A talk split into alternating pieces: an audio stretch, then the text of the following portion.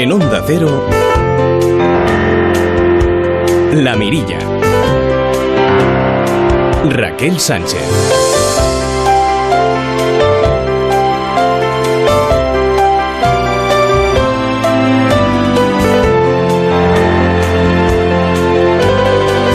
¿Qué tal amigos? Muy buenas noches. Última mirilla de la temporada. Ha sido como cada verano un placer hacerles compañía cada noche durante un par de horas. Un programa que lo único que ha pretendido ha sido entretenerles, pero con conciencia. La sostenibilidad, la inclusión, la solidaridad y la cultura y también la ciencia han sido los pilares de cada uno de los programas que les hemos ofrecido.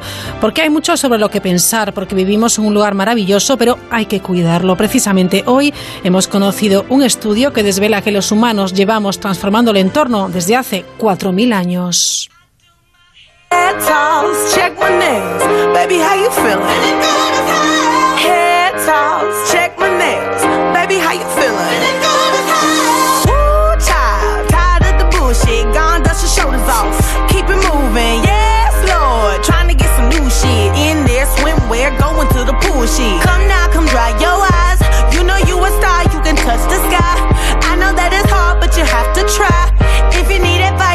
simplify. La investigación que evaluó el uso global de la Tierra de hace bueno, pues entre 10.000 y algunos años más, 170 eh, años, revela que los cazadores, recolectores, los agricultores y los pastores habrían hecho alteraciones significativas en el planeta ya hace 4.000 años, mucho antes de lo indicado por las reconstrucciones anteriores del uso de la tierra por parte de los científicos. Esta noche charlaremos con el vicepresidente de la Fundación Renovables, que se ha reunido esta misma semana con la ministra en, función de, funciones de transición ecológica.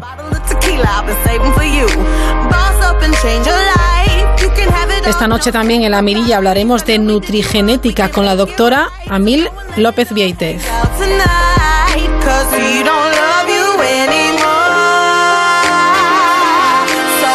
Nos visita como cada jueves el creativo más ingenioso, Santi Romero con su columna movediza y charlaremos de literatura y música clásica con Teresa Zataray y con Roberto Relova. Nos daremos un paseo por la ingobernable de Madrid y les propondremos una, bueno, pues un plan de peli, el Making Movies, que abrirá sus puertas próximamente también en Madrid.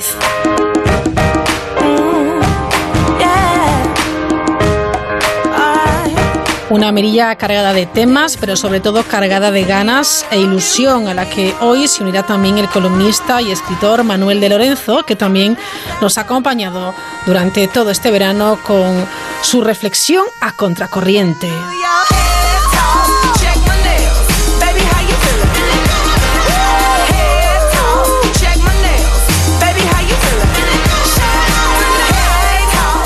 Ángel Mosquera en el control técnico arrancamos y lo hacemos con las noticias que cada día pesca nuestra compañera Mercedes Ortuño. Mercedes, ¿qué tal? Muy buenas noches.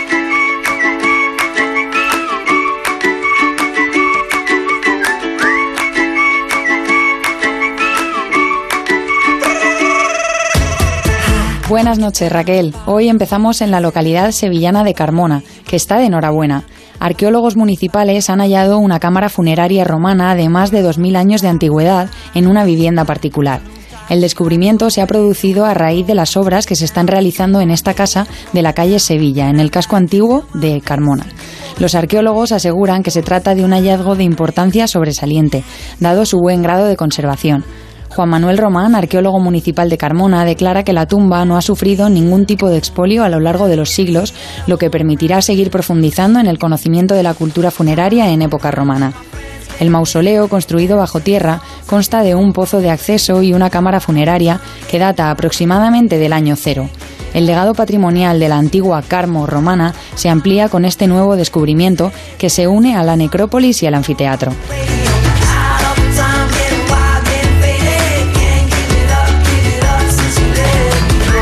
Es un perro que camina por las calles de Bangkok fingiendo una fractura en su pata para así conmover a la gente y que le den mucha comida. Según cuenta una vecina de la zona, Gae se encuentra en perfectas condiciones y todos los residentes lo conocen por sus travesuras. Cuando las calles por las que pasa el perro están muy concurridas, se acerca a los transeúntes y arrastra su pierna por el suelo para que parezca que está rota.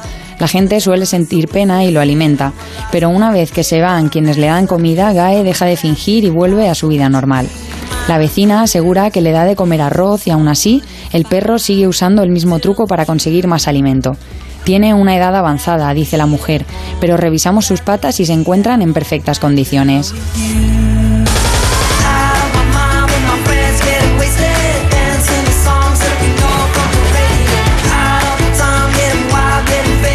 En Nueva Jersey, tres mujeres británicas orquestaron un plan de robo que no ha salido según lo previsto. Las cámaras de seguridad de Bambi Baby, una tienda para niños de la ciudad de Middletown, han captado el momento en el que una de las mujeres se hace con un cochecito de bebé. Las otras dos implicadas en el robo se marchan con sus hijos, pero la que se lleva el artículo tiene que volver a la tienda por un pequeño despiste.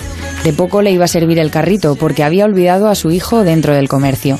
Gracias al descuido y a las imágenes publicadas en la cuenta de Facebook de la tienda, la policía ha podido identificar ya a dos de las tres mujeres implicadas, que se encuentran bajo custodia. Según medios locales, el delito habría sido planificado por las ladronas que entraron en la tienda con tres niños y, ya saben, salieron solo con dos.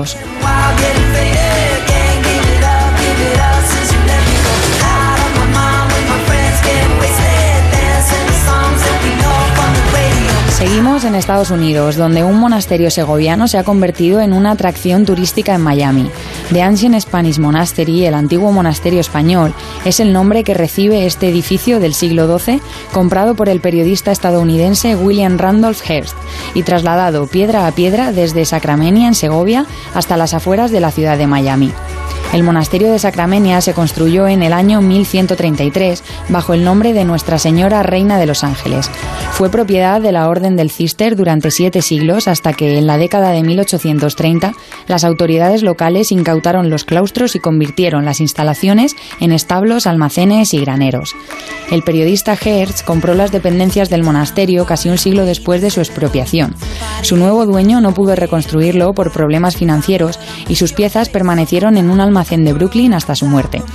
En ese momento, allá por 1952, dos empresarios lo compraron por 20 millones de dólares. Tardaron en reconstruirlo 19 meses en una operación que la revista Time calificó como la del rompecabezas más grande de la historia. El monasterio segoviano se ha convertido ahora en un destino tanto educativo como religioso en el condado de Miami, a más de 7.000 kilómetros de distancia del suelo segoviano que sustentó sus cimientos en el siglo XII.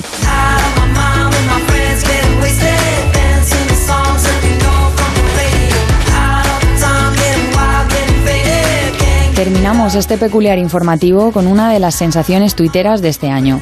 Todo empezó cuando un usuario de la red social decidió crear un perfil que narrara una guerra mundial ficticia controlada por un robot en la que los países fueran conquistándose unos a otros. Ganó España probablemente con un poco de truco, ya que la mayoría de seguidores de la cuenta eran españoles. Pronto empezaron a aparecer nuevos perfiles de warbots, robots de guerra en español, por ejemplo, el Guerra Civil Bot, que enfrentó a todas las provincias de España y acabó con la victoria de La Rioja. Otro de los perfiles más seguidos ha sido Famous Spanish Bot, con famosos españoles como contendientes. La guerra se saldó con la victoria de Andy Lucas, que derrotaron a Felipe VI. Ahora, Famous Spanish Bot ha anunciado su vuelta con una segunda tanda de famosos. La batalla comenzará este domingo 1 de septiembre. Arturo Pérez Reverte, Manuela Carmena, Loquillo, el rey Juan Carlos, Dani Pedrosa, la vecina Rubia y Luz Casal son solo algunos de los famosos que se medirán en esta próxima lucha ficticia. Veremos quién acaba siendo el sucesor o sucesora de Andy Lucas. Gracias Mercedes, gracias Ortuño, no te vayas muy lejos, que luego volvemos contigo. Este verano, asómate a la mirilla en Onda Cero. Radio.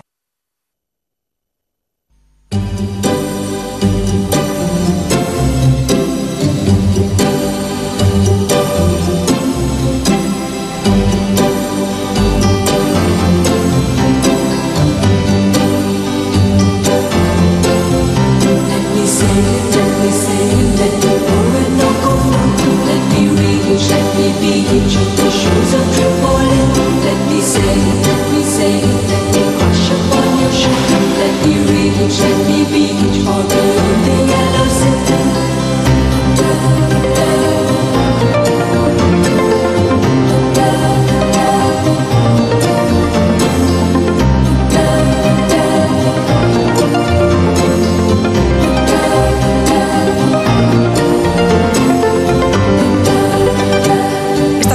Saben, ha habido una reunión eh, muy importante, una reunión interesante entre la ministra para la Transición Ecológica en funciones, es Teresa Rivera, y eh, responsables de la Fundación Renovables concretamente se reunieron con el presidente y con el vicepresidente. Vamos a saludar precisamente a este, al vicepresidente de la Fundación Renovables, es Sergio de Otto. Sergio, ¿qué tal? Muy buenas noches. Hola, muy buenas noches. Creo que además quedaron satisfechos eh, tras la reunión, ¿no? Efectivamente, la verdad es que fue una reunión muy interesante, muy intensa. Fueron más de dos horas de, charla, podemos decir, por el tono cordial que, reinó en la misma y donde se abordaron todos los aspectos pendientes de esta transición energética eh, que desde la Fundación Renovables reclamamos desde hace ya 10 años. La verdad es que eh, el punto quizás eh, negativo de esta conversación es la el bloqueo político actual que impide que, se avancen, que se envíen al boletín oficial del Estado temas muy urgentes eh, como el desarrollo del tema del autoconsumo, etcétera. Pero vamos, la verdad es que hubo bastante coincidencia. Nosotros ya le hicimos llegar en su momento a la ministra que pedimos, reclamamos más ambición en el Plan Nacional Integrado de Energía y Clima, más ambición en la reducción de emisiones, en la electrificación de la demanda pero en el resto de los temas yo creo que hay bastante sintonía. Sergio nos eh, dice lo de que hay temas bloqueados, pero entiendo que es porque estamos con un gobierno en funciones, porque la voluntad de este gobierno parece que es eh, sí es ir en esta línea, ¿no? Efectivamente, el, tema de, tener un gobierno en funciones, eh, que son ya muchos meses desde que se convocaron las elecciones de abril, son muchos meses sin, sin poder avanzar en un desarrollo legislativo que es, eh, que es muy necesario. Ese es el, principal obstáculo que tenemos ahora mismo y ojalá se despeje muy pronto porque de otra forma habríamos perdido un año en esa transición energética que nosotros consideramos urgente. Una de las cosas que trasladamos a la ministra es que nosotros llevamos ya tiempo reclamando que se declare la emergencia climática y, y eso no lo puede hacer efectivamente un gobierno en funciones y por tanto pues eh, esperemos que eso se resuelva para, para no perder tanto tiempo porque nosotros consideramos que el cambio climático está aquí, eh, estamos viendo ya sus efectos, sus consecuencias y tenemos que actuar con, con mucha rapidez y por tanto no, no, no, queremos perder más tiempo. No hay que demorarlo, efectivamente. El hecho de que se haga efectiva esa declaración, que desde la Fundación Renovables eh, insiste en que debe hacerse esa declaración de emergencia climática a nivel nacional, ¿qué supone? Hombre, pues supondría que la, actuación del gobierno sería eh, estaría encaminada prioritariamente a responder a esa situación. Cuando un gobierno declara una catástrofe, una zona catastrófica, se pone manos a la obra. medios para resolver esa situación. En este caso, pues sería sería lo mismo. Necesitaríamos eh, que la, la, acción del gobierno en su conjunto eh, se, centre en estos aspectos. Por eso, además, reclamamos una vicepresidencia para la transición ecológica. Entendemos que la política medioambiental no puede ser solo de un departamento, tiene que ser una acción transversal de toda la acción de gobierno y, por tanto pues eh, la declaración de emergencia climática sería un factor más para avanzar con la celeridad que nos está exigiendo el cambio climático. Nosotros eh, la transición energética la planteamos como una respuesta eh, al, cambio climático, es la principal amenaza que tenemos como, como sociedad, pero también hay otras razones muy importantes para actuar muy rápidamente en el tema de la transición energética como lo es el coste que tiene para nuestra economía. España eh, casi se gasta en comprar gas, petróleo y carbón lo que ingresamos por turismo. También por lo injusto de, este modelo energético que, deja fuera eh, de, los, de sus beneficios a una buena parte de la población.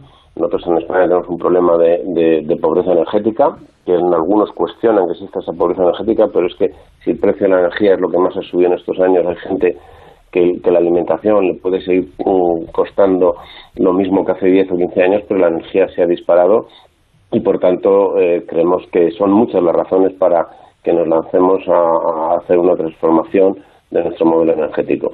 Es curioso cómo a veces escuchamos opiniones de unos y de otros eh, hablando de eh, esa desconfianza. Usted decía lo de se cuestiona la pobreza, la pobreza energética. Hace poco, incluso quizás todavía hoy en día, habrá alguien que se cuestione, bueno, pues la crisis climática. Es algo impresionante. Hay una labor pedagógica que hacer muy importante. Sí, la verdad es que es sorprendente que todavía haya gente que, que cuestione el tema del cambio climático, haya negacionistas. Es como si hoy estuviéramos discutiendo si la Tierra es plana o es redonda, de verdad. Es increíble que cuando la comunidad científica internacional unánimemente está clamando porque actuemos, porque, porque el cambio climático está aquí, está clarísimo que lo, que lo estamos eh, produciendo eh, eh, la actividad del hombre, eh, parece mentira que todavía tengamos que eh, soportar que haya gente que cuestione eso. Yo creo que, que ahora mismo mm, estamos superando eso, pero todavía quedan, eh, quedan eh, sectores de la sociedad que, que, lo, que lo ven como una cuestión de ideología de un lado y de otro, y eso es el principal problema que tenemos para afrontar el, cambio climático, es que haya quien lo considere que es de un lado o de otro del espectro político, y debería ser una batalla de todos porque nos va a afectar a todos, nos está afectando ya. Y lo que estamos viendo, las situaciones, eh, las catástrofes eh, que, estamos, eh, vamos, catástrofes, las situaciones, los episodios que estamos viendo como las sequías, como los incendios, e inundaciones, está clarísimo las inundaciones, estamos viendo fenómenos meteorológicos anormales para, para, para las zonas y para las temporadas en las que están produciendo y por tanto tenemos que tomárnoslo muy en serio. Y, ya digo, es una pena que todavía haya gente que quiera plantearlo como que esto es de, una opción ideológica o de otra. No, no, esto es un tema que nos tiene que, que, llegar a todos y que tenemos que actuar todos en, conjunto para, para solucionarlo. Por eso también desde la Fundación Renovables llevamos mucho tiempo reclamando un pacto de Estado de la energía. Creo que hay otras materias también muy importantes en nuestra sociedad que requerirían que los partidos políticos se pongan de acuerdo pero en este caso la energía sí, porque todo lo que se hace en energía se hace a 20, 30 años vista y por tanto no le puedes pedir a nadie que invierta en hacer una serie de actuaciones si piensa que dentro de cuatro años un gobierno de un distinto color va, va, va a cambiar la normativa. Yo creo que se tienen que poner de acuerdo y marcar una senda muy clara para que afrontemos este tema. Además, eh, eh, yo creo que si no se hace este pacto, si no es así, eh, se va a generar mucha desconfianza, como ya ha sucedido en, años pasados, con el tema de las renovables y otro tipo de, energías que por un lado parece que se incentivan y por otro lado, bueno, pues cuando hay un cambio de gobierno se para, e incluso parece que se penaliza. Eso ha perjudicado al sector de las energías renovables, pero nos ha perjudicado como país. La credibilidad de España para muchos inversores cuando veían que era un país en el que se cambiaban las reglas del partido, digo las reglas a mitad del partido, pues, eh, pues eh, ha afectado mucho a la credibilidad de nuestro país. Yo creo efectivamente eh, eso hay que superarlo. No puede ser que en un determinado momento el boletín oficial del Estado te anime a invertir con unas determinadas condiciones en energías renovables y unos años después ese mismo boletín oficial del Estado te cambie las reglas y, lleve a la ruina como ha llevado a muchas familias. Es un tema que está ahí pendiente todavía, resolver los inversores renovables, que además el problema está en que ha afectado a los más débiles. Los fondos de inversión están consiguiendo unas indemnizaciones en los tribunales de arbitraje internacionales y, sin embargo, tenemos unas cuantas familias que se han visto perjudicadas. Pero además de esos miles de familias que se han visto perjudicadas, ya lo insisto, es el país el que más eh, sufre esta, estos cambios regulatorios y por eso es muy, muy eh, importante, como decías, que tengamos un acuerdo entre los partidos para tener una senda muy clara de futuro. Eh, desde la Fundación Renovables, en positivo, desde luego un, punto de partida muy interesante, el Plan Nacional Integrado, el PNI de Energía y Clima, pero sí es cierto que tiene muchas puntualizaciones y quieren mejorarlo y quieren que siga evolucionando, ¿no? Sí, efectivamente. Eh, nosotros entendemos que ese Plan Nacional de Energía Integrado de Energía y Clima va en la buena dirección. Eh, creemos que eh, está muy, muy bien planteado, pero entendemos que en algunos aspectos es muy mejorable y, la ministra pues agradeció las sugerencias que en, ese, que en ese terreno hemos realizado, tanto desde que se conoció el primer borrador como las que le trasladamos en la reunión de esta semana. Y, yo creo que eh, lo que hay que hacer es avanzar y, ese plan nacional integrado de energía y clima tiene que estar avalado por todos los partidos porque puede ser un plan maravilloso pero si los de los que van a gobernar dentro de cuatro u ocho años no lo ven, eh, no tendrá no tendrá sentido. Confía en que eso sea así, en que se consiga ese pacto. Ya se han intentado con otros temas importantes, véase educación, sanidad, etcétera. Sí, eh, hombre, hay, hay motivos para ser muy pesimista, pero pero yo porque por las actitudes de los partidos políticos, pero vamos a ver si de una vez por todas dejamos de estar en campaña electoral y, los partidos son capaces de, hacer ese esfuerzo. es posible ese pacto. Hubo una el, eh, la convalidación de unos de los reales decretos ley sobre el tema energético de la pasada primavera se aprobó solo con dos votos en contra, con la abstención del Partido Popular, pero con el voto a favor del resto de los grupos políticos, con lo cual pues, pues, hubo un momento, un tema era importante, un, Real Decreto Ley bastante importante, con mucho contenido, y, bueno, pues, pues, fueron capaces de ponerse de acuerdo. Por tanto, nosotros pensamos que en eso hay que trabajar. Y además la Fundación eh, Renovables eh, estamos en ello, es lo que estamos es animando a los partidos a que vean los puntos en los que están de acuerdo y dejen apartados de momento los que están en desacuerdo. y, en ese terreno hay que avanzar eh, y rápidamente. Sin duda. apuntaba antes algo muy interesante, Sergio de Otto, y es que en el propio gobierno, cuando se conforme un, gobierno ya, ya estable, eh, debe de haber esa transversalidad, ¿no? Que todos los ministerios trabajen en esa misma dirección, porque si solamente tenemos eh, el Ministerio de la Transición Ecológica, eh, pero no va en la misma sintonía que otros ministerios muy importantes y que, bueno, pues de ellos dependen muchas decisiones, pues se avanzará, pero de manera muy lenta. Sí, vamos a ver, eh, lo que no puede ser es que el Ministerio de la Transición Ecológica esté planteando, y lo digo como un ejemplo, ¿eh? es, un ejemplo que, yo creo que ilustra, esté planteando que dentro, que habrá que poner una fecha límite a los vehículos diésel, porque está clarísimo y demostradísimo que afectan mucho a la contaminación de nuestras ciudades y que el Ministerio del Interior, el mismo día que la ministra está diciendo eso, está anunciando que compra 100 vehículos diésel. Yo creo, ¿eh? Sirva, sirva como anécdota de, de, de, esa, de, esa, de esa contradicción. Efectivamente, la, la, la, lucha contra el cambio climático, el, ir hacia una sociedad mucho más sostenible, no es cuestión de un ministerio, tiene que estar presente en todos los ministerios de, educación. Por cierto, creemos que es fundamental que, en la educación se, se, impartan criterios, haya unos, unos currículos mucho más eh, actualizados de lo que hay en la, en la actualidad. La verdad es que contamos con, con, unos libros de texto en los que hay unos planteamientos de la energía muy caducos, muy obsoletos, y bueno, pues eh, igual que estaba en el, tema de educación, podríamos hablar de, de, Hacienda, la fiscalidad. Nosotros consideramos que es fundamental, fundamental eh, para cambiar los comportamientos de la sociedad. Tenemos que entender que el tema del medio ambiente ya no es una cuestión de unas grandes empresas muy sucias eh, que, que, contribuyen, digamos, que, protagonizan esa, esa actuación negativa frente al medio ambiente, sino que también el comportamiento nuestro de cada día afecta al, medio ambiente y, por tanto, tenemos que cambiar muchas cosas. Y, y, sería muy bueno, muy bueno que tuviéramos una vicepresidencia para la transición ecológica que coordine a muchos ministerios para que trabajen en la misma línea y que no sea solo un ministerio que sea como una guinda de la acción de gobierno, sino que tiene que ser algo que transversal que afecte a todos los departamentos. Abogan también por el establecimiento de una tarifa transparente de cara a los consumidores. A ver. Pues sí, por supuesto. Uno de los problemas que tenemos actualmente es que para que, que todavía hoy la tarifa digo, la, factura de la luz sea un jeroglífico para la mayor parte de la población, pues no, no, no puede ser.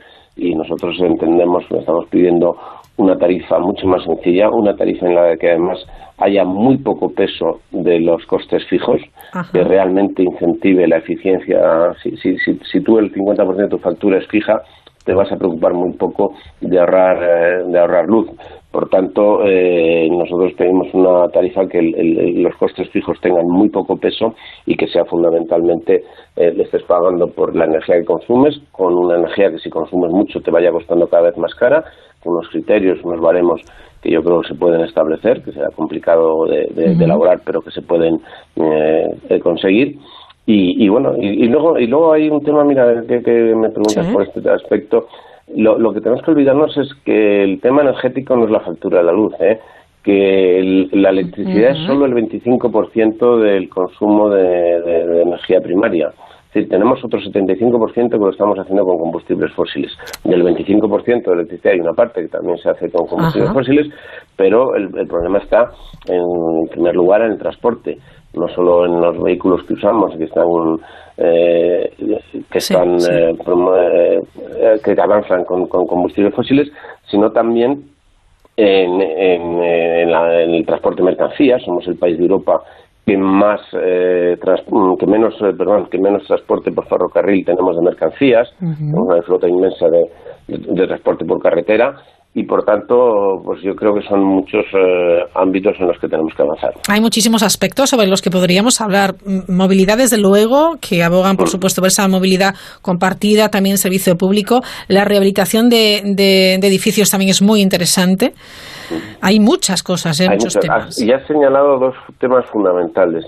Si, si a mí, ese es a título particular, yo creo que la Fundación también más o menos en sus documentos lo, lo, lo, ve así, es decir, una prioridad, tuviéramos que señalar una prioridad, sin duda sería la rehabilitación energética de edificios. Nuestros edificios eh, son verdaderos sumidores de, de, energía, eh, están muy mal aislados, están muy mal preparados para, para, para afrontar esto y yo creo que es fundamental que, que, que, que, se, que se aborde esa, esa ese cambio de, los edificios porque eh, en el actual Plan Nacional de Integral y Clima la, rehabilitación empieza demasiado tarde. el volumen hasta 2026 no está previsto y nosotros pensamos que desde ya tendríamos que ir a, actuar sobre 200.000, 300.000 edificios en los primeros años porque de verdad es una de las prioridades. Y la otra es lo de la movilidad que citabas. Y en el tema de la movilidad, efectivamente hay un tema muy importante, disruptivo, que yo creo es el tema de la movilidad compartida. Es uno de los aspectos en lo que lo estamos viendo solamente de momento en grandes capitales, pero que tiene que avanzar mucho. No es normal que tengamos un coche en el que en muchos casos solo se utiliza el 3% del tiempo. Y el 97% del tiempo está en el garaje, está ahí aparcado. En otros casos hay gente que por su trabajo lo usa mucho más a menudo, pero la mayor parte de los vehículos eh, pasan la mayor parte de su, de, su vida aparcados. Y el tema del vehículo compartido es una maravilla. Y eso ha tenido un efecto, por ejemplo, que yo lo comento muchas veces, que es que antes, eh, y lo digo por mi generación, eh, cuando lo primero que hacíamos cuando teníamos una nómina fija era comprarnos un coche. Ahora los jóvenes no se preocupan de comprar un coche, porque lo tienen a su disposición en las grandes, en, las grandes ciudades. Sí, no es una prioridad. no. y, y, entonces eso es, pues, y, luego pues es mucho más eficiente eh, y, por tanto yo creo que eso es un ejemplo de otros muchos comportamientos que tenemos que, que cambiar. En el ámbito general, pues yo creo que las cosas las tenemos que tener para usarlas y no para poseerlas. Y si vas a usar una cosa solo un 3% de su tiempo, pues compártela con otras personas, ¿no? Hay que cambiar un efecto muy importante en el medio ambiente también. Pues todos estos asuntos eh, se podrían eh, llevar a cabo, se podrían ejecutar con esa declaración efectiva de emergencia climática a nivel nacional. Así que estaremos muy pendientes. Sergio de Otto, vicepresidente de la Fundación Renovables, gracias por atender la llamada de la mirilla de Onda Cero y feliz verano. Igualmente, buenas noches. Buenas noches. Ponte de verano con la mirilla en Onda Cero. Radio. Hartarte, llevar toda la vida conduciendo y cada año pagar más por mi seguro. Mutuarte. Traerte a la mutua tu seguro de coche y tener lo mismo, pero por menos dinero. Vente a la mutua y te bajamos el precio de tu seguro de coche, sea cual sea. Llama al 902-555-485. 902-555-485. Vamos, mutuate. Consulta condiciones en mutua.es. Oye, cariño, aprovechando que este fin de semana estamos en la casa de la playa, he llamado a Securitas Direct para que nos dejen también la alarma instalada. Pues me parece bien. Así nos quitamos problemas de robos y que se nos meta alguien, que después del verano la dejamos vacía durante todo el año. En Securitas Direct protegemos lo que más importa. Llama ahora al 945 45 45 o calcula online en securitasdirect.es. Recuerda 945 45 45. A partir de septiembre en A3 Player Premium, preestreno de Toy Boy y La Voz Kids días antes de su emisión en televisión. Además, todos los programas y los capítulos de las series de A3 Media. Y muy pronto disfruta de contenidos exclusivos con el estreno de Cuatro bodas y un funeral, El Nudo y Veneno, sin publicidad. Y el primer mes gratis. Hazte Premium y verás. En Onda Cero La Mirilla tómatelo sin prisas.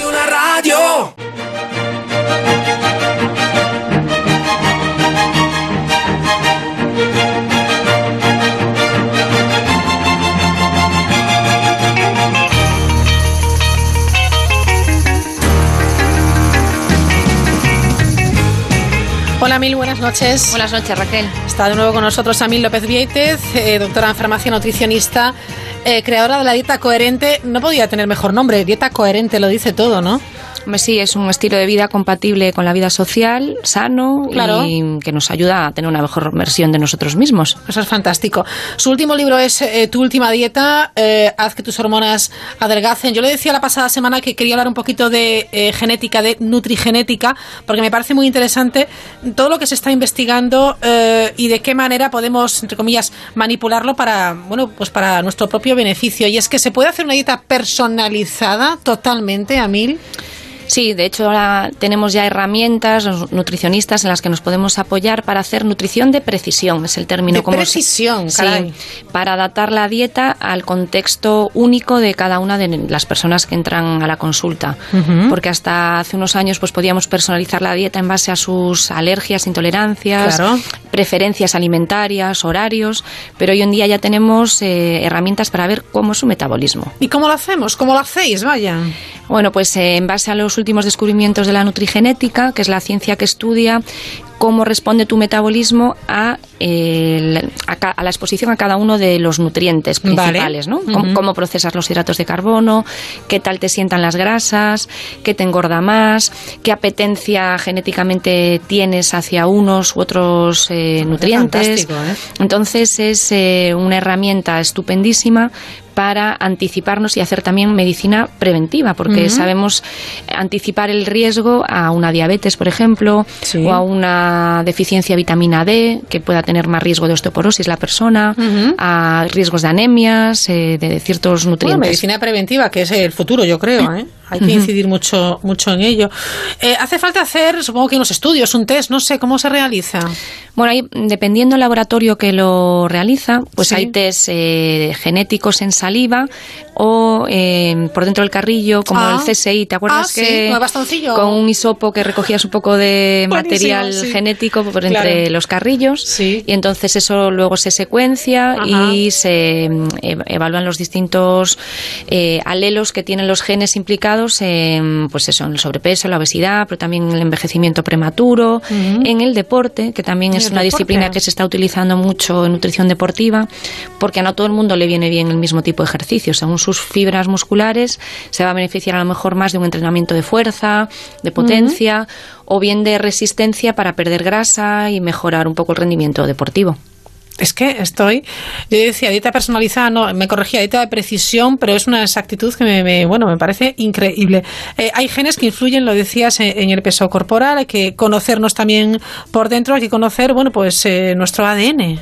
Sí, el ADN lo dice todo. Todos tenemos un ADN similar prácticamente a un 95%, pero en esa variabilidad del 5% está eh, la expresión, el fenotipo. Y ahí tenemos mucho que hacer, porque antes se pensaba que era determinista. Tú tenías eh, tendencia a, pues, a desarrollar diabetes y que la tenías. Y ya está. Y ya está. Hoy en día se sabe que no, que por un lado pues se, ha descubierto que tu predisposición, dependiendo del estilo de vida que lleves, de lo que comas, de cómo sea tu ejercicio, del nivel de exposición al estrés, del entorno en el que vivas, de la contaminación a la que estés expuesta, de los disruptores endocrinos de los que, ingieras, eh, pues vas a eh, expresar unos genes o no. Lo que fue muy dramático fue cuando se descubrió que esa expresión de los genes, ese fenotipo, se hereda. Entonces, en familias pues que han estado expuestas a un ambiente obesogénico, pues muy sedentarios, con mucha comida rápida, eh, mucha exposición a azúcar, a refrescos, eh, a un ambiente obesogénico que se llama, hace que sus hijos, aunque no tengan ese estilo de vida, tiene una predisposición. Tiene una predisposición mayor que los genes que le portan los padres. O sea, los genes evolucionan en función del ambiente y nuestros, nuestros hijos heredan esa, mm, esos malos hábitos que hemos mm, tenido durante nuestra vida. Tienen eh, un peor riesgo eh, del que teníamos nosotros, a mayor del riesgo genético Pero lo bueno del caso es que también se descubrió que son reversibles. Se puede romper esa cadena. Se puede romper esa cadena. Entonces, si tú tienes un riesgo genético y te cuidas, hacemos la medicina preventiva, em, evitamos esos factores de riesgo que nos detectó el test genético eh, y evitamos que se expresen esos genes, pues vamos a eh, evitar que tengamos esas patologías y vamos a conseguir que tener un índice de masa corporal más saludable, menos grasa y vamos a dejarle un legado a nuestros hijos eh, más sano. Hombre, y tanto que sí. A través de, bueno, de, este test que comentabas antes, el test eh, nutrigenético, podemos saber mm, también cuáles son nuestras carencias en cuanto a vitaminas, minerales, etcétera. Podemos hacer como un perfil, como una fotografía de qué nos está pasando para ponerle remedio. Mide riesgo, pero normalmente cuando hay un riesgo alto, lo, más frecuente es que la persona ya esté experimentando ese déficit, pero sí que nos da pistas para eh, suplementar la alimentación o decirle, pues mira, metabolizas mal el omega 3 y el omega 3 es súper necesario a nivel antiinflamatorio, prevención de envejecimiento prematuro, regula el colesterol, la tensión, la diabetes. Entonces, entonces, eh, si ya vemos que la persona no sintetiza bien, no tiene un metabolismo adecuado, es conveniente que refuerce la alimentación y muchas veces ya le recomendamos un suplemento, porque la alimentación, aquí en Galicia consumimos mucho pescado azul, algas, marisco, pero al comerlo cocinado se desnaturaliza ese omega 3 y no se integra al metabolismo. Entonces ahí sí que sería necesario hacer una nutrición de precisión, reforzando la alimentación con un suplemento de omega 3. Y también a la hora de, hablar de, de, sobrepeso, sobre todo de obesidad, que es terrible los, los, los últimos datos, a mí efectivamente a través de, bueno, pues de la genética, también podemos bueno, pues buscar eh, los motivos, los porqués y, eh, bueno, pues actuar en consecuencia, ¿no? O sea, esa dieta más. Sí, es, muy curioso y la gente aparte se ve reflejada, lo, comentan cuando les exponemos los resultados del test. Hay genes, por ejemplo, que rigen eh, tu apetencia por el dulce y el apetito emocional. Sí. Hay genes que rigen eh, tu sensibilidad al sabor amargo. Entonces, personas que tienen una sensibilidad alta eh, consumen menos vegetales. Entonces, lo dicen. Es que yo de ah. pequeña, mi madre me obligaba a comer las acelgas. Sí, sí, sí, eh, claro. Y, realmente, en cuanto ellos pudieron... Yo no tengo la culpa, la culpa la tenía mis genes. Claro, entonces, como que se sienten reforzados, decían, ya, ya lo decía yo. sí. entonces, es personas que tienen un consumo de vegetales más bajo. Entonces, si se asocia pues en mm. la familia, por ejemplo, hay riesgo de cáncer de colon, porque es bastante genético pues tienes que reforzarles sí o sí que tienen que consumir fibra porque es uno de los factores de riesgo de que se, se, pues que se dé pues un problema de, cáncer de colon.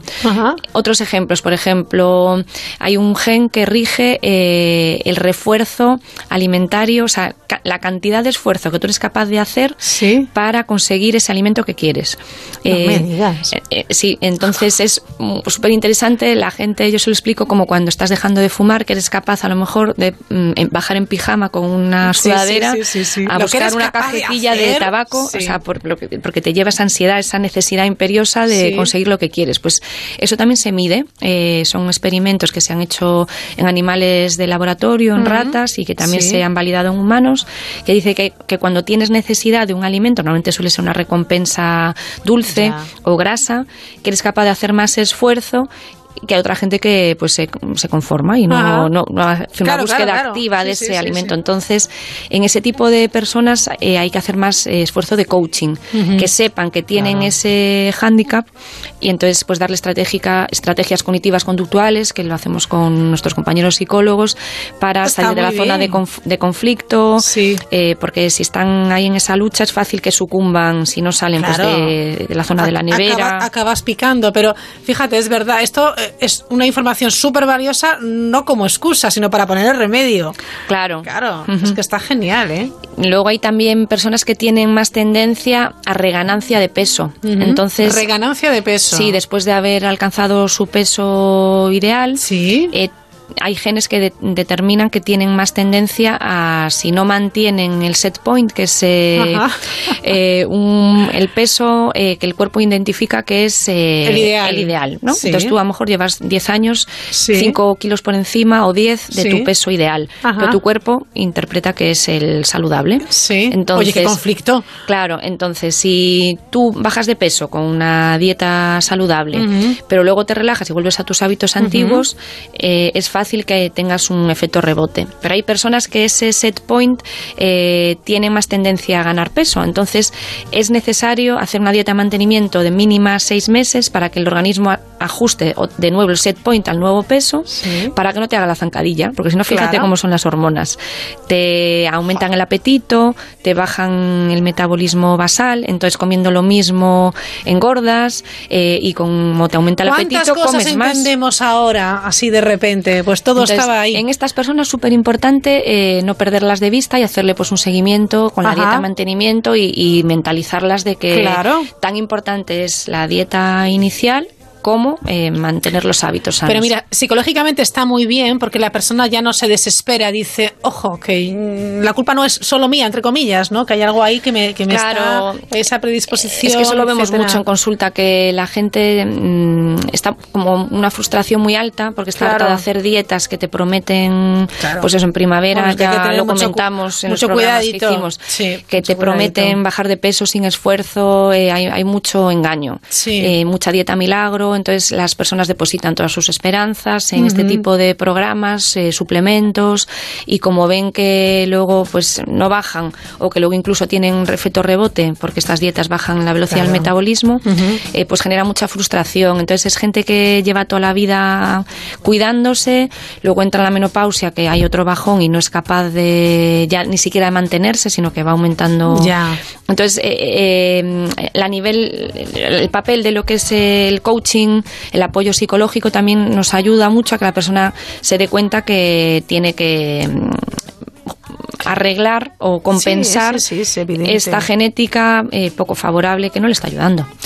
Bueno, pues eh, desde luego un descubrimiento y supongo que se sigue investigando ¿no? en este asunto. Sí, hombre, nosotros, además de estos test de, genética, de nutrigenética, también pues hacemos eh, personas que tienen problemas de, disbiosis intestinal, autoinmunes, no, cualquier mm, patología autoinmune mm. empieza por un problema intestinal, pues una artritis, una fibromialgia, migrañas, alergias crónicas, eh, todo lo que lleve asociado dolor, inflamación, degenerativas, eh, Alzheimer, Parkinson, mm, cualquier patología eh, de la civilización moderna que tenga un carácter así inflamatorio, crónico, suele tener asociado eh, una permeabilidad intestinal. Entonces, en este tipo de patologías, además de, mm, analizar los genes, si vemos que es interesante, o las intolerancias alimentarias, es importante tratar el intestino. Entonces, también se están haciendo test de microbiota intestinal. ¿Qué me estás contando? Que miden si quieres eso lo podemos hablar para otro programa porque es también apasionante. Es que esto es increíble. Miden ese otro cerebro que es el intestino, eh, que tenemos pues también un sistema nervioso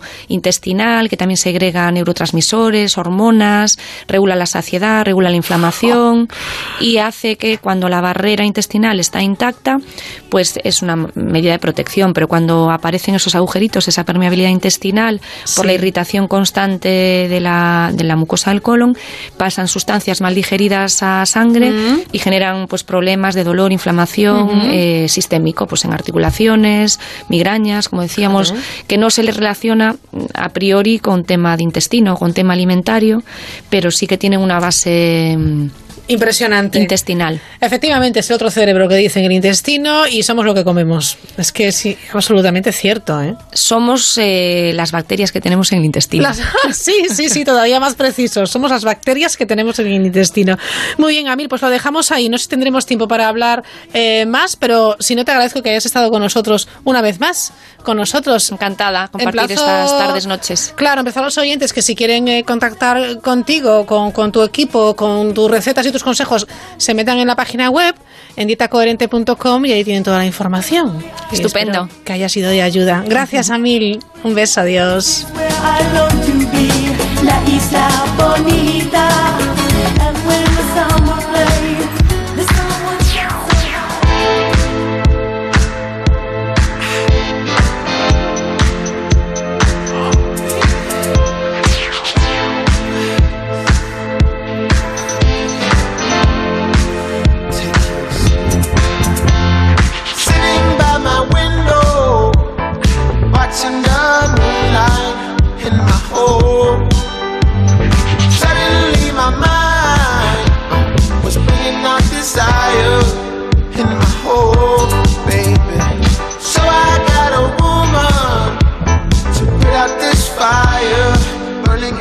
soul.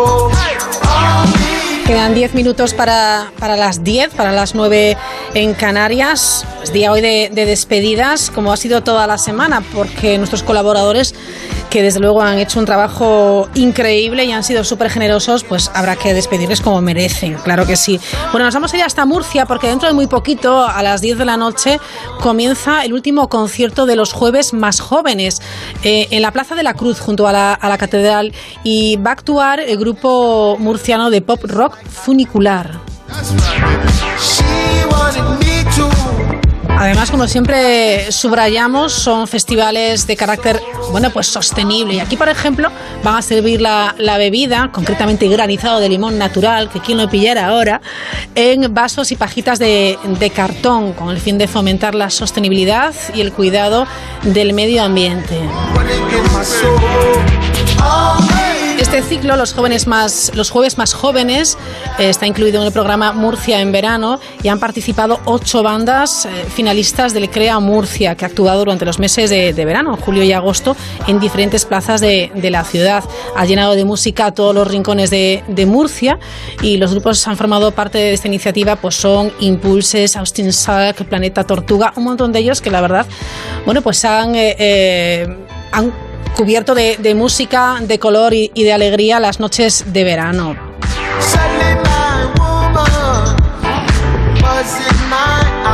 100 actividades artísticas ¿eh? han desarrollado durante julio y también durante el mes de agosto.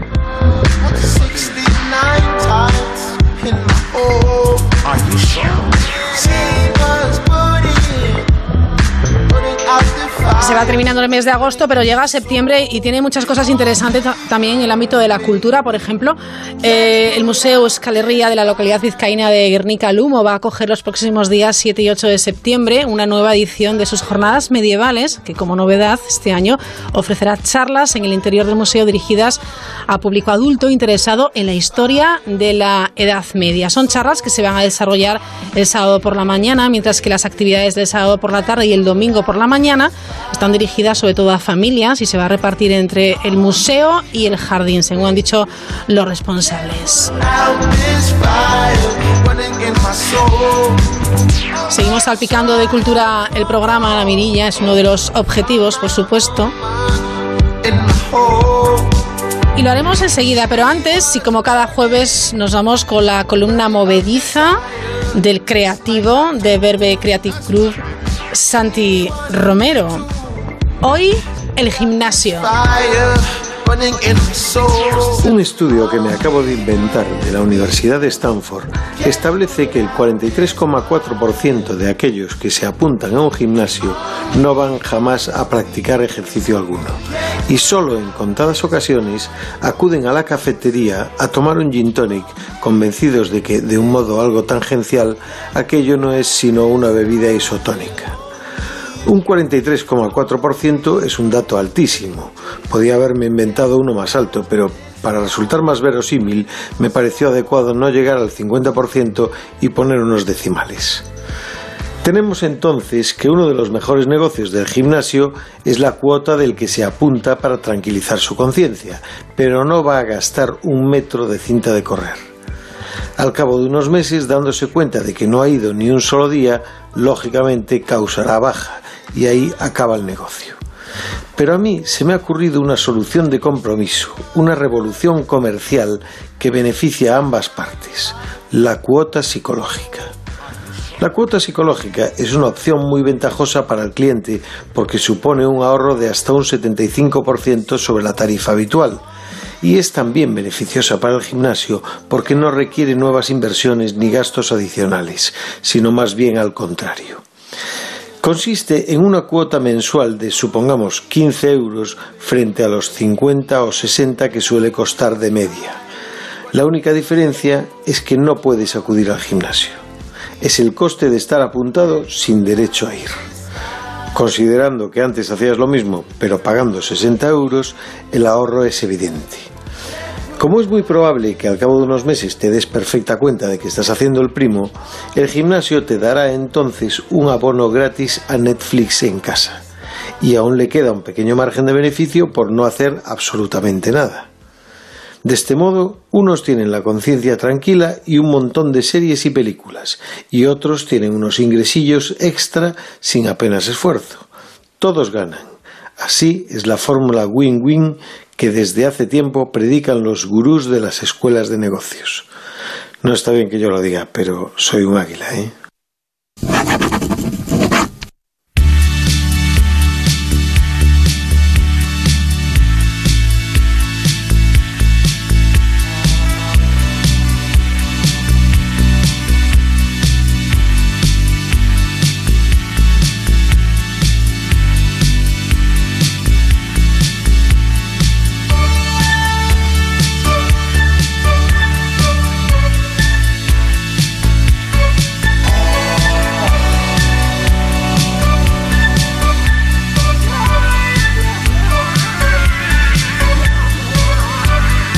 La columna movediza es Santi Romero, a quien agradecemos, por supuesto, que también nos haya acompañado durante estas cinco semanas de la mirilla. Enseguida llegan las noticias de las 10, las 9 en Canarias. Antes nos vamos hasta Granada para contarles que visitantes de más de 50 países han elegido como destino este verano el Parque de las Ciencias de Granada, que ha vuelto a consolidarse como uno de los lugares de referencia de la oferta turística de la ciudad de la Alhambra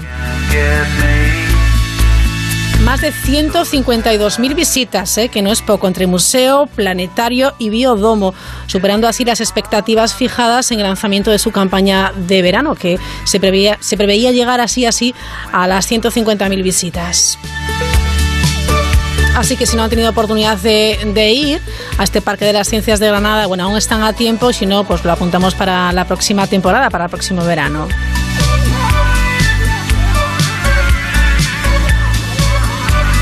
Tras las noticias volvemos a hablar de literatura, son las historias de Teresa Zataraín, que nos acompañará, por supuesto. Hablaremos también de, de, películas de cine, de cómo suenan las películas de cine. Va a haber próximamente en Madrid una muestra, una exposición muy interesante, el Making Movies. También eh, vamos a darnos un paseo, o más bien ha sido Mercedes Ortuño la que se ha dado un paseo por la Ingobernable en la capital y nos va a contar qué se cocía en las últimas horas. Y por supuesto, y como cada jueves, música clásica, ese instinto clásico de nuestro musicólogo preferido que es Roberto Relova.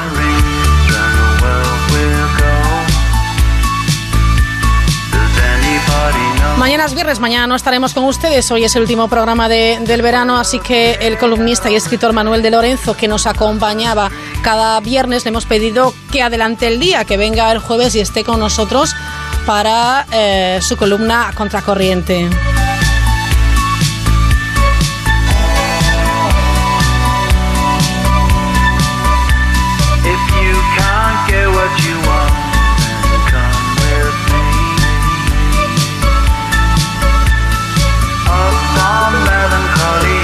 Ya saben que también nos gusta mucho el cine. Terminamos contándoles, terminamos esta primera hora de Mirilla contándoles que la Sala Goya de la localidad zaragozana de Mequinenza acogerá mañana viernes a las 6 el inicio de la cuarta edición Mequinenza International Film Festival, organizada por el ayuntamiento y por una productora local que es Film Factory.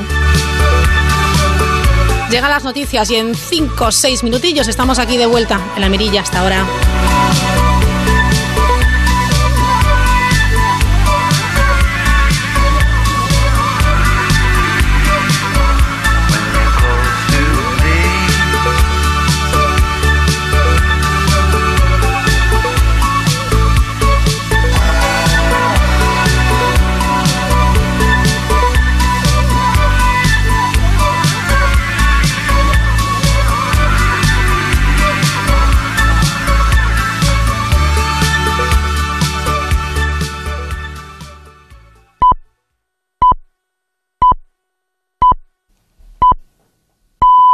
Las 10 de la noche, las 9 en Canarias. Noticias en Onda Cero. Saludos. Empezamos con una noticia trágica. La hija pequeña del ex seleccionador nacional Luis Enrique ha fallecido a los nueve años de edad después de sufrir un tumor óseo maligno durante los últimos cinco meses. Cuéntanos, Fernando Burgos. Ha querido ser el próximo, el propio Luis Enrique, quien a las 21.42 emitiera un comunicado eh, confirmando este fatal desenlace. Un comunicado que dice así, nuestra hija Sana ha fallecido esta tarde a la edad de nueve años después de luchar durante cinco intensos meses contra un osteosarcoma. Damos las gracias por todas las muestras de cariño recibidas durante estos meses y agradecemos la discreción y comprensión. También agradecer al personal de los hospitales San Joan de Deu y San Pau por su dedicación y trato, a los médicos, enfermeras y a todos los voluntarios, con una mención especial al equipo de curas paliativas de San Joan de Deu. Te echaremos mucho de menos, pero te recordaremos cada día de nuestras vidas con la esperanza de que en un futuro nos volveremos a encontrar. Serás la estrella que guía nuestra familia. Descansa, Sanita, familia Martínez Cuyel. Con esta crudeza ha confirmado Luis Enrique, el seleccionador nacional, el fallecimiento de su hija Sana. Muchas gracias, Fernando Burgos, compañero de la redacción de deportes. En un momento eh, repasaremos el resto de la actualidad deportiva.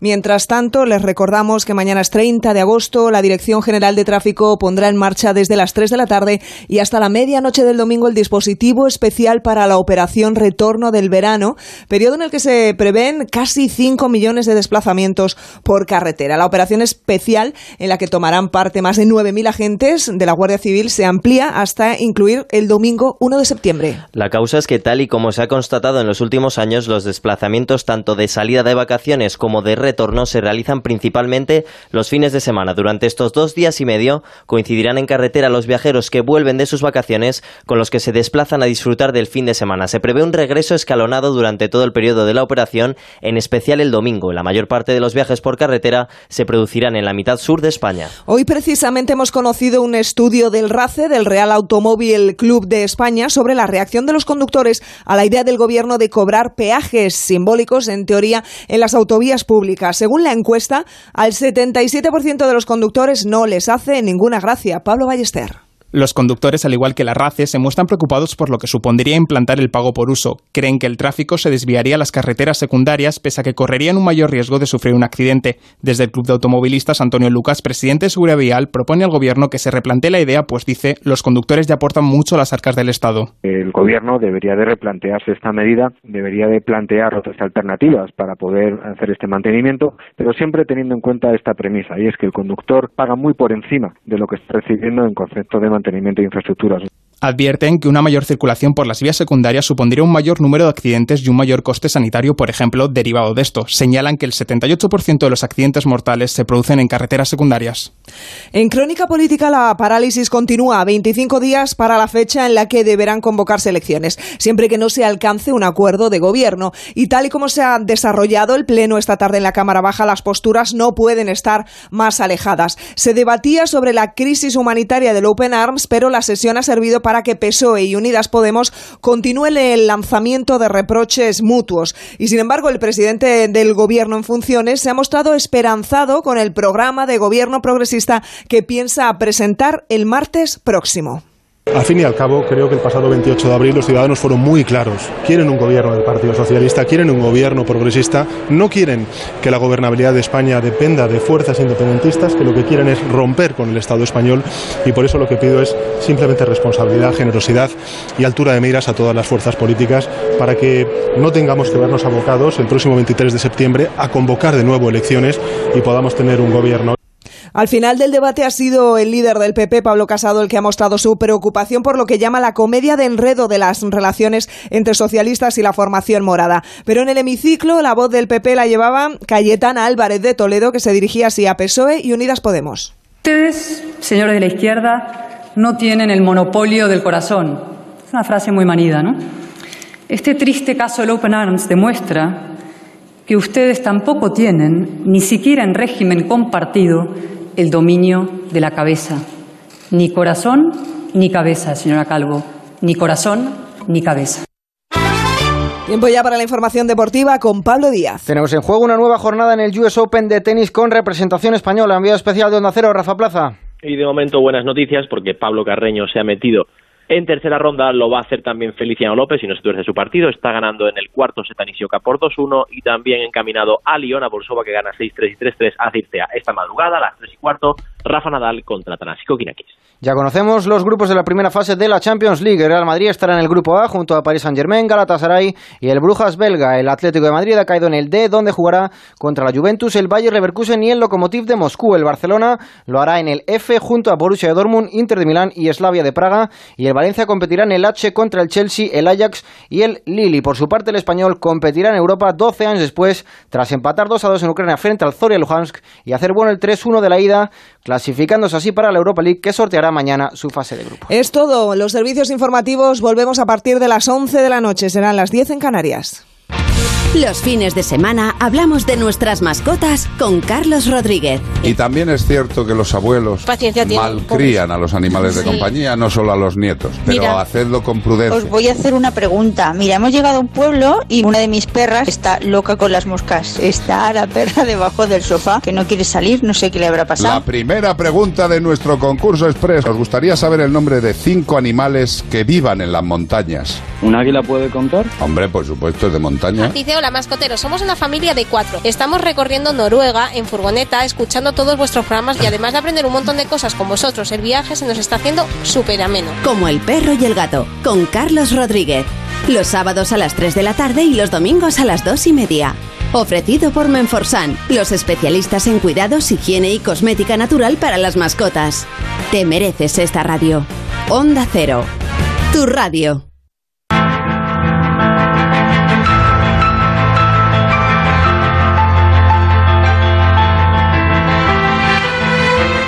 Descubre lo que hay tras la mirilla con Raquel Sánchez.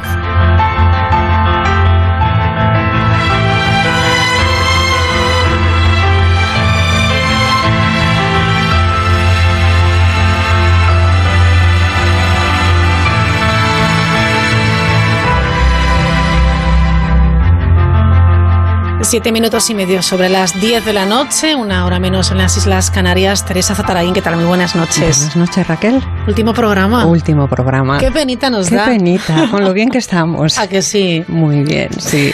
Bueno, efectivamente, se va acabando el mes de agosto, tenemos que volver a la rutina y en este espacio de libros y autores, sin duda hemos tratado de avivar esa chispa de pasión por la, por la lectura, libros, vidas, historias. Y para cerrar estos encuentros, quizás puedas compartir con nosotros, Teresa, algunas recomendaciones. Contarnos, por ejemplo, qué vas a leer en los próximos meses, qué historias tienes a mano, qué libros hay en, en tu mesilla. Todo sea por animar bueno, pues a los oyentes a seguir ahondando y disfrutando de ese mar inagotable que es la literatura. Pues eh, Raquel, ¿qué tal si empezamos con una pequeña lectura? Porque qué mejor forma de cerrar nuestro espacio de libros que leyendo. Yo he seleccionado hoy algo para mí especial, desde luego un brevísimo relato. Así que, ¿lista para escuchar? Claro que sí. Vamos allá. Dejadme imaginar lo que hubiera ocurrido si Shakespeare hubiera tenido una hermana maravillosamente dotada llamada Judith. Shakespeare fue, sin duda, a una escuela secundaria donde seguro aprendió el latín y los elementos de gramática y la lógica. Era un chico indómito que cazaba conejos en veda y quizá tuvo que casarse enseguida con una mujer del vecindario que le dio un hijo antes de lo pensado. A raíz de esta aventura, marchó a Londres a buscar fortuna. Sentía, según parece, inclinación hacia el teatro. Empezó cuidando caballos en la entrada de los artistas. Encontró muy pronto trabajo. Tuvo éxito como autor y vivió en el centro del universo, haciendo amistad con todo el mundo, practicando su arte en las tablas, ejercitando su ingenio en las calles y hallando incluso acceso al palacio de la reina. Entretanto, su dotadísima hermana, supongamos, se quedó en casa. Tenía el mismo espíritu de aventura, la misma imaginación, la misma ansia de ver el mundo que él. Pero no la mandaron a la escuela, no tuvo la oportunidad de aprender la gramática ni la lógica.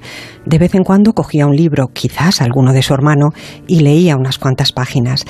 Pero entonces entraban sus padres y le decían que zurciera sus medias o vigilara el guiso, que no perdiera el tiempo con los libros y papeles. Le hablaban con firmeza, pero con bondad, pues eran gente acomodada que conocía las condiciones de vida de las mujeres y querían a su hija. Seguro que Judith era la niña de los ojos de su padre. Quizás emborronaba unas cuantas páginas a hurtadillas en un desván lleno de manzanas que luego escondía o quemaba. Muy pronto, sin embargo, antes de que cumpliera los 20, planearon casarla con el hijo de un comerciante vecino. Gritó que la boda le resultaba odiosa, por lo que su padre le azotó con severidad. Luego paró de reñirle y le ofreció algunos regalos. Le rogó a cambio que no le hiriese, ni le avergonzase con el asunto de la boda. Tenía lágrimas en los ojos, así que ¿cómo podía Judith desobedecerle? ¿Cómo podía romperle el corazón? Solo la fuerza de su talento logró empujarla, hizo un atillo con sus cosas y una noche de verano se descolgó por la ventana de su cuarto para tomar camino a Londres. Aún no había cumplido 17. Los pájaros que cantaban en los setos no sentían la música más que ella. Tenía una gran facilidad, el mismo talento que su hermano, para captar la musicalidad de las palabras y al igual que él, sentía inclinación por el teatro. Se acercó ella también a la entrada de los artistas. Quería actuar, dijo. Los hombres se rieron en su cara. El director, un tipo gordo de labio caído, soltó una carcajada. Ninguna mujer, explicó, podía ser actriz pero ardía en ella el genio del arte. Finalmente, porque era joven y se parecía al poeta, el director se apiadó, pero quedó embarazada por obra de este caballero y ¿quién puede medir el calor y la violencia de un corazón de poeta apresado en el cuerpo de mujer? Se quitó la vida una noche de invierno y yace enterrada en alguna encrucijada donde ahora paran los autobuses junto a una conocida taberna. Vaya historia más poderosa. Desde luego mi primera pregunta es, ¿ocurrió en realidad, Teresa? Y además de que nos digas, claro, a quién pertenece. Verás, Raquel, yo he elegido también este brevísimo relato porque a mí me atrapó, tiene una intensidad narrativa enorme. Forma parte de un ensayo igualmente poderoso firmado por una gran autora inglesa del siglo XX que frecuentó y también maldijo las bibliotecas, donde pasó, por cierto, largo tiempo observando y en las que basó su paradigma, que los libros de autoras hasta el siglo XIX fueron una excepción y no por falta de talento precisamente. Así que a medida que iba ahondando en las razones de esta evidencia, pobreza, dependencia, falta de preparación, construía un ensayo genial que luego prohijó el feminismo porque destilaba efectivamente pepitas de verdad pura, estoy usando sus palabras, en materia de libertad femenina. Tras ella otras autoras siguieron su senda y las mujeres empezaron a escribir sobre ellas mismas de una forma natural, algo hasta entonces reservado exclusivamente a los escritores. Después trascendieron la ficción y sistematizaron su estudio en una escritura específica de género. Pero es que además, Raquel, como has hablado de mesillas en alusión a ese espacio particular de cada uno donde posamos nuestro último pensamiento del día, que a veces, por cierto, es una lectura, pues nadie más oportuna hoy aquí que quien defendió para las mujeres que querían o que quisieran escribir un cuarto propio. Claro que sí, en ese cuarto propio con nuestra mesilla, nuestra mesita de noche con esos libros que cuidamos y estamos deseando eh, coger cada noche. Desde luego esta última pista es infalible, hablamos claro está de Virginia Woolf y su obra Una habitación propia. Has dicho que amo las bibliotecas también que las maldijo. Imagino que eh, debido a que en el siglo pasado las mujeres, bueno, pues todavía no podían acceder eh, solas o sin un permiso especial a estas bibliotecas. Y esa defensa de un espacio privado donde una mujer pueda pensar, pueda escribir libremente, supongo que es un, fijo en la mesilla, ¿no? Pues sí, efectivamente, es un libro genial. Creo que aconsejable su lectura para cualquiera y desde luego para nosotras, Raquel, algo así como un fondo de armario por usar un símil muy gráfico.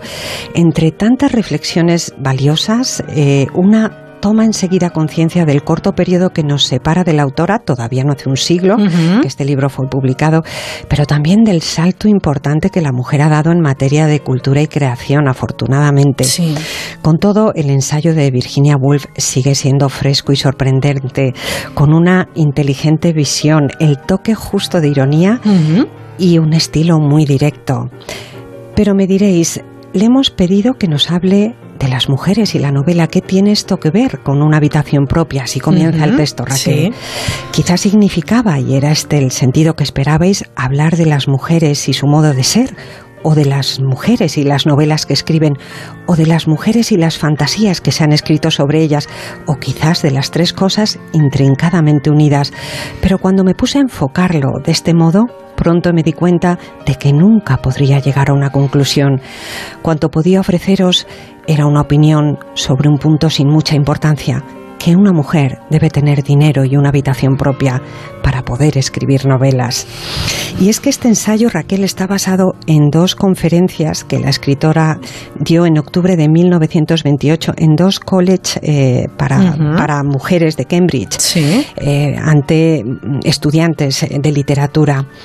Acabo de volver de hablar en Gilton, anotó en su diario poco después de este encuentro, jóvenes hambrientas pero valerosas, inteligentes, interesadas y pobres, destinadas a convertirse en maestras de escuela por docenas, les dije suavemente que bebieran vino y que tuvieran una habitación propia. ¿Por qué todo el esplendor y el lujo de la vida ha de ser derrochado en los Julian y los Francis y nada en las Fer o en las Thomas? Así hablaba Virginia Woolf a esta audiencia, una mujer cultivada y sensible. Para entonces Raquel ya era una conocida y respetada escritora que no había ido nunca a la universidad y no por falta de medios, porque pertenecía a la alta sociedad, o por falta de cultura en su familia, porque era hija de un conocido hombre de letras que se preocupó por la formación intelectual de todos sus hijos. No había ido a la universidad por ser mujer. La universidad, ese santuario del saber reservado solamente a los varones, entonces, como ella misma expresa.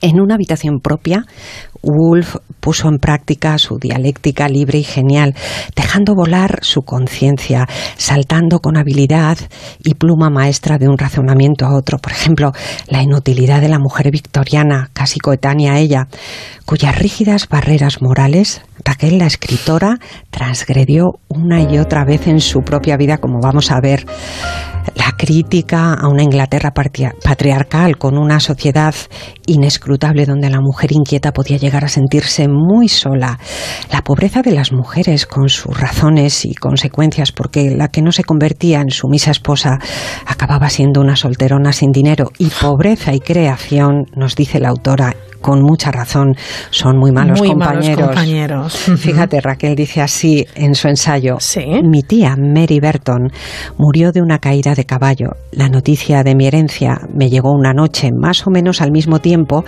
que se aprobaba una ley que les concedía el voto a las mujeres.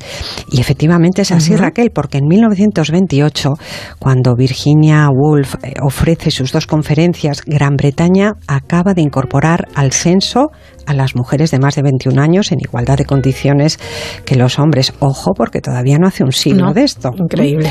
Pues bien, su tía efectivamente le dejó una renta anual para el resto de sus días. De las dos cosas, el voto y el dinero, concluye, concluye la autora, el dinero, lo confieso, me pareció con mucho la más importante. Tengo asegurados para siempre la comida, el cobijo y el vestir. Y fíjate cómo pondera sobre todo lo demás la independencia económica. en fin, genial su aproximación a la historia de la literatura, con especial atención, claro está, a las mujeres escritoras, las pioneras y sus temas, la imaginación femenina y su alimento, y esas mujeres de ficción creadas por la pluma masculina a lo largo de los siglos. Tema este, ya te he dicho mm. alguna vez, Raquel, que para un programa completo. Sí, sin duda. ¿Tenéis alguna noción de cuántos libros se escriben al año sobre mujeres? ¿Tenéis alguna noción de cuántos están escritos por hombres? ¿Os dais cuenta de que sois quizá el animal más discutido del universo, exhortaba a sus oyentes Virginia Woolf. Una habitación propia se editó en 1929. Woolf ya era muy conocida Tres meses después de su publicación, se habían vendido más de 10.000 ejemplares solo en Gran Bretaña.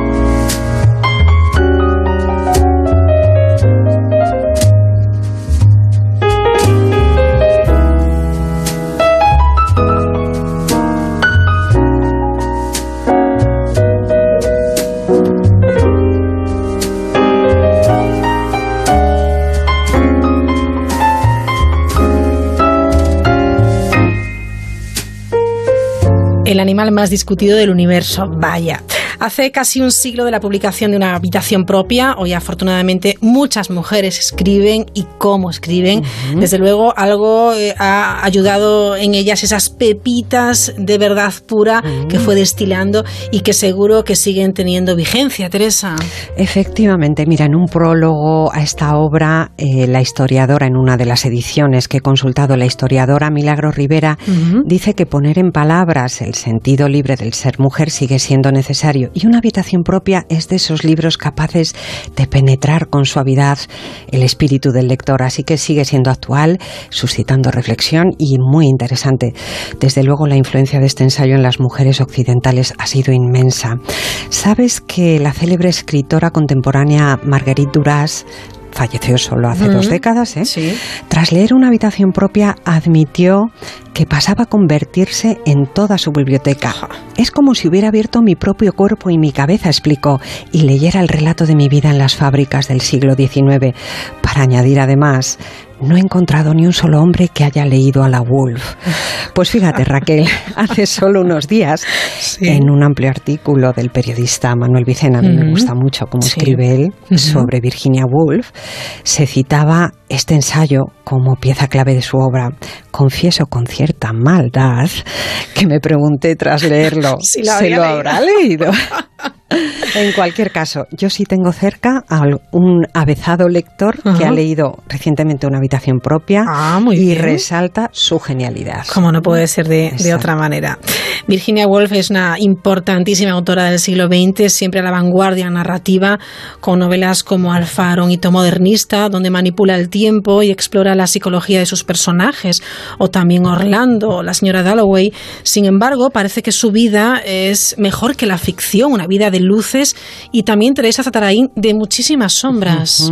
Prodigiosa Virginia Woolf, impedida de seguir los carriles convencionales de una vida corriente. Esto leí hace poco en un artículo sobre ella. Efectivamente, Raquel, su vida fue singular como su carácter y muchas biografías tratan todavía de explicarla.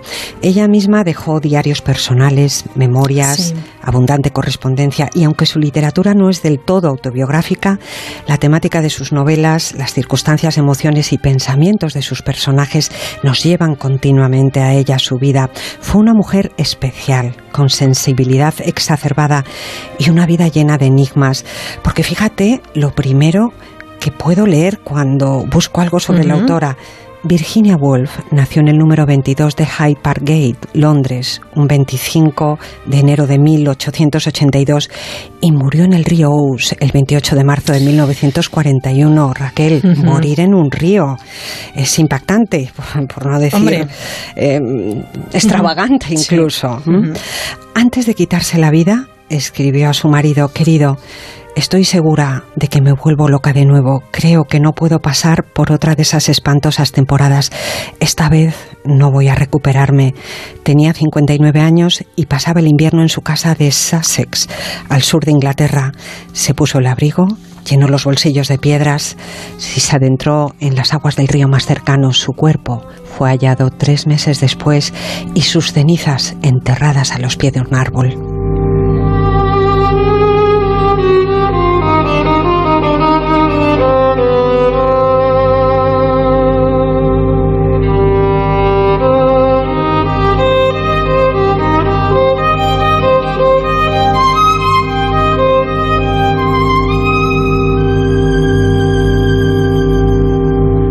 Tan increíble como Virginia Woolf, una mujer eh, fantástica, una escritora de éxito, ¿Por qué se quitó la vida? Sí, pues es verdad, uno se lo pregunta, pues mira, extremadamente sensible, una mujer muy melancólica, parece que padeció continuas crisis nerviosas desde muy joven, lo que marcó su singular personalidad y siempre las vidas, las vidas de nuevo Raquel y la de Virginia Woolf, fascinante. Su madre fue una mujer célebre por su belleza que ejercía como modelo clásica en aquella estricta sociedad victoriana, lo cual ya resulta extraordinario. Su padre era un afamado crítico literario y editor, miembro de una adinerada familia de artistas e intelectuales. Los dos eran viudos cuando se casaron, ella con 26 años y tres hijos y él con otra hija enferma mental. El nuevo matrimonio tuvo cuatro hijos más. Virginia sería la tercera, que recibieron una educación exquisita. La escritora amó con devoción a su madre y aprendió mucho de su padre, en cuya biblioteca pasó largas horas desde su adolescencia, siendo esta su auténtica universidad. Pero la ausencia repentina de su madre, que murió cuando ella tenía solamente 13 años, provocó sus primeras crisis nerviosas en estos difíciles trances, además, sufrió los abusos sexuales de uno de sus hermanastros, una experiencia muy difícil que ella ocultó durante mucho tiempo. Tenía 22 años cuando también falleció su padre, lo que provocó un nuevo episodio psicótico y al parecer su primer intento de suicidio. Así que ya huérfanas, Virginia y su hermana Vanessa dejaron el elegante barrio de Kensington y se trasladaron a Bloomsbury, algo más modesto pero muy bohemio, y su casa pronto se convirtió en asiduo lugar de encuentro para creadores, dando nombre al brillante grupo de artistas alrededor de las dos hermanas, el grupo de, Bloomsbury. Está fenomenal. Desde luego una vida eh, muy intensa, muy dura, con una bueno pues una niñez, una adolescencia marcada por la muerte primero de su, madre, y después de, su padre y con esos abusos por parte de uno de sus hermanastros. Además, parece que el matrimonio de, Virginia Woolf, su matrimonio también fue, bueno, pues un poco controvertido. Pues sí, sí, parece que no hay, no hay em, coincidencia en, la visión de los estudiosos. ¿no? Su matrimonio con el economista Leonard Woolf duró más de tres décadas, hasta la muerte de la escritora. Por cierto, que él también publicó un libro titulado La muerte de Virginia. Para algunos biógrafos fue el eterno compañero comprensivo, su equilibrio. Para otros, sin embargo, pudo ser responsable por desatención del suicidio de la escritora porque ya atravesaba una fuerte crisis. Sin embargo, ella dejó escrito en su carta a él, no creo que dos personas pudieran ser más felices de lo que fuimos tú y yo. La homosexualidad de, Virginia corrobora lo extraordinario de la pareja que mantuvo toda la vida una relación solo de compañerismo. La escritora, sin embargo, vivió rodeada de lo libre femenino y con su amiga Vita Sackville West mantuvo una larga relación amorosa. Hace dos noches Vita estuvo aquí, dice en su diario, y cuando se fue empecé a notar cómo era la tarde, que se acercaba la primavera, una luz plateada mezclándose con los primeros faroles, los taxis corriendo por las calles. Tuve una tremenda sensación de vida que comienza mezclada con esa emoción que es la esencia de mis sentimientos, pero escapa a la descripción. Qué interesante ese mundo de Virginia, qué interesante esa habitación propia, pero ¿y nuestra mesilla del libro, Teresa? Porque el tiempo se nos echa encima. Venga. A ver, la habitación propia, el lugar privado para que nada interrumpa la escritura. Hace poco escuchaba, mm, bueno, por, en, una videoconferencia a la novelista Joyce Oates hablar sobre el oficio de escribir. Estaba yo ya con, con este, con este programa. Para ella la interrupción mata la creatividad. Fíjate si es importante la habitación propia. La idea que de pronto se esfuma ya no volverá igual. También la lectura pide tiempo, Raquel, y silencio, y vivimos en un mundo de interrupción constante. Así que la mesilla sería ese espacio propio de cada lector donde aguardan sus universos. Pero el acto de leer es libre y personal y tiene que ver con el gusto, con la experiencia, con los anhelos también. Así que más que recomendar, hay que ser humilde, prefiero hablar de compartir. Venga. En mi caso, además, yo leo para contar y escribir. Así que, bueno, ya ves que mi búsqueda tiene especiales connotaciones. Sí. Ya sabes que ando perdida por extraños mundos. Así que solo te diré que mi mesilla a día de hoy, puede cambiar, tiene lo siguiente. La trilogía de Ana María Matute, Los Mercaderes. Quiero conocer más a esta autora. Una de sus obras más emblemáticas. Hay una joven científica muy lectora que me dice que debo leerlo y confío plenamente en su criterio. ¿Anotamos? La novela La historia de la italiana Elsa Morante. Otra vieja recomendación de casi mil páginas que me va a llevar cierto tiempo, pero ya no mm. puede esperar. Precisamente de una discípula y admiradora de Elsa Morante, también la italiana Elena Ferrante me aguarda el primer volumen de la saga Dos Amigas. Regalo también de una lectora amiga eh, que se los ha leído todos y quiere compartir la, experiencia conmigo. La Hora de la Estrella de Clarice Lispector. Quería leerlo desde hace tiempo. Es su última obra. Es una escritora brasileña eh, muy especial. Y un tomo bastante grueso firmado por un tal Richard Powers, al que no conozco, que lleva como título El clamor de los bosques. Me, la garantía para mí es que es un premio Pulitzer y me suelen gustar los premios Pulitzer. Dice que habla sobre los árboles y el ser humano y a mí los árboles me fascinan, no sé por qué. Pues mira qué bien, anotamos también. El verano que viene podremos hablar de ello. Sí, sí, sí. En fin, esto es solo mi mesilla a día de hoy en mi habitación propia. El universo literario se expande aún más continuamente, así que no sé dónde acabaré, Raquel. Bueno, pues a donde te lleve tu curiosidad, que, es insaciable. Desde luego muy interesante eh, leer Da intensidad a la vida, dice la propia Virginia Woolf. Y ahora sí, Teresa, ya llegamos al final, pero nos debes una respuesta. ¿Tuvo Shakespeare una hermana llamada Judith que pudo ser escritora, pero se quitó la vida? Raquel, vaya memoria, vaya insistencia, pareces una periodista y todo. Pues verás, verás, no es real la historia de Judith, la poetisa hermana de Shakespeare, pero está llena, eso sí, de fuerza narrativa y de significado. De hecho, omití la primera frase para crear el enigma cuando dice Hubiera sido imposible que una mujer compusiera las piezas de Shakespeare en el tiempo de Shakespeare. Se refiere la escritora con esto a tantos siglos de impedimentos para que mujeres con talento pudieran escribir. El don de la narración, Raquel, requiere también de silencio, de espacio, de medios y de formación, de libertad y reconocimiento, de universos y de inspiración tantas Judiths que no lo habrán podido encontrar. Pero sabes, de aquellas jóvenes estudiantes de literatura que quizás acabaron efectivamente convertidas en maestras de escuela por docenas, Virginia Woolf se despidió con las mismas poderosas palabras que cierran su ensayo. Judith vendrá de nuevo si trabajamos por ella y hacer este trabajo, aun en la pobreza y la oscuridad, siempre habrá merecido la pena.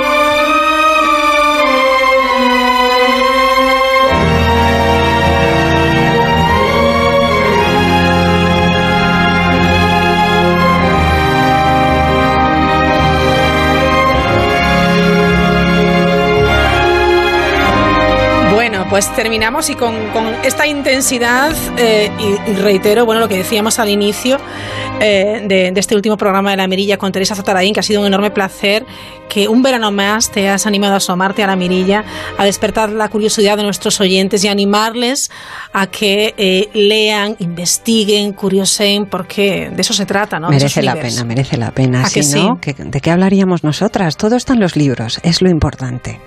Teresa Zataraín, gracias. Gracias y hasta siempre. Buenas noches.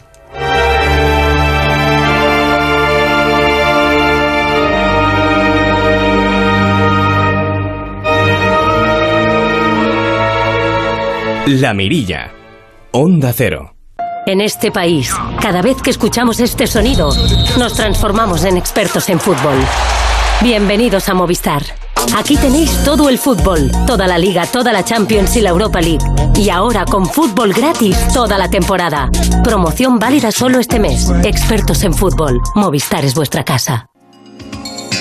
Empápate de Extremadura. Ven y descubre una comunidad ideal para las actividades acuáticas, con más de 50 zonas de baño distinguidas con el sello de calidad. Playas de agua dulce que incluso cuentan con la distinción de bandera azul, como las de Orellana y Cheles. Descubre mucho más este sábado con Gente Viajera, que será en directo desde la Casa de Cultura de Cheles. Colaboran Junta de Extremadura y Diputación de Badajoz.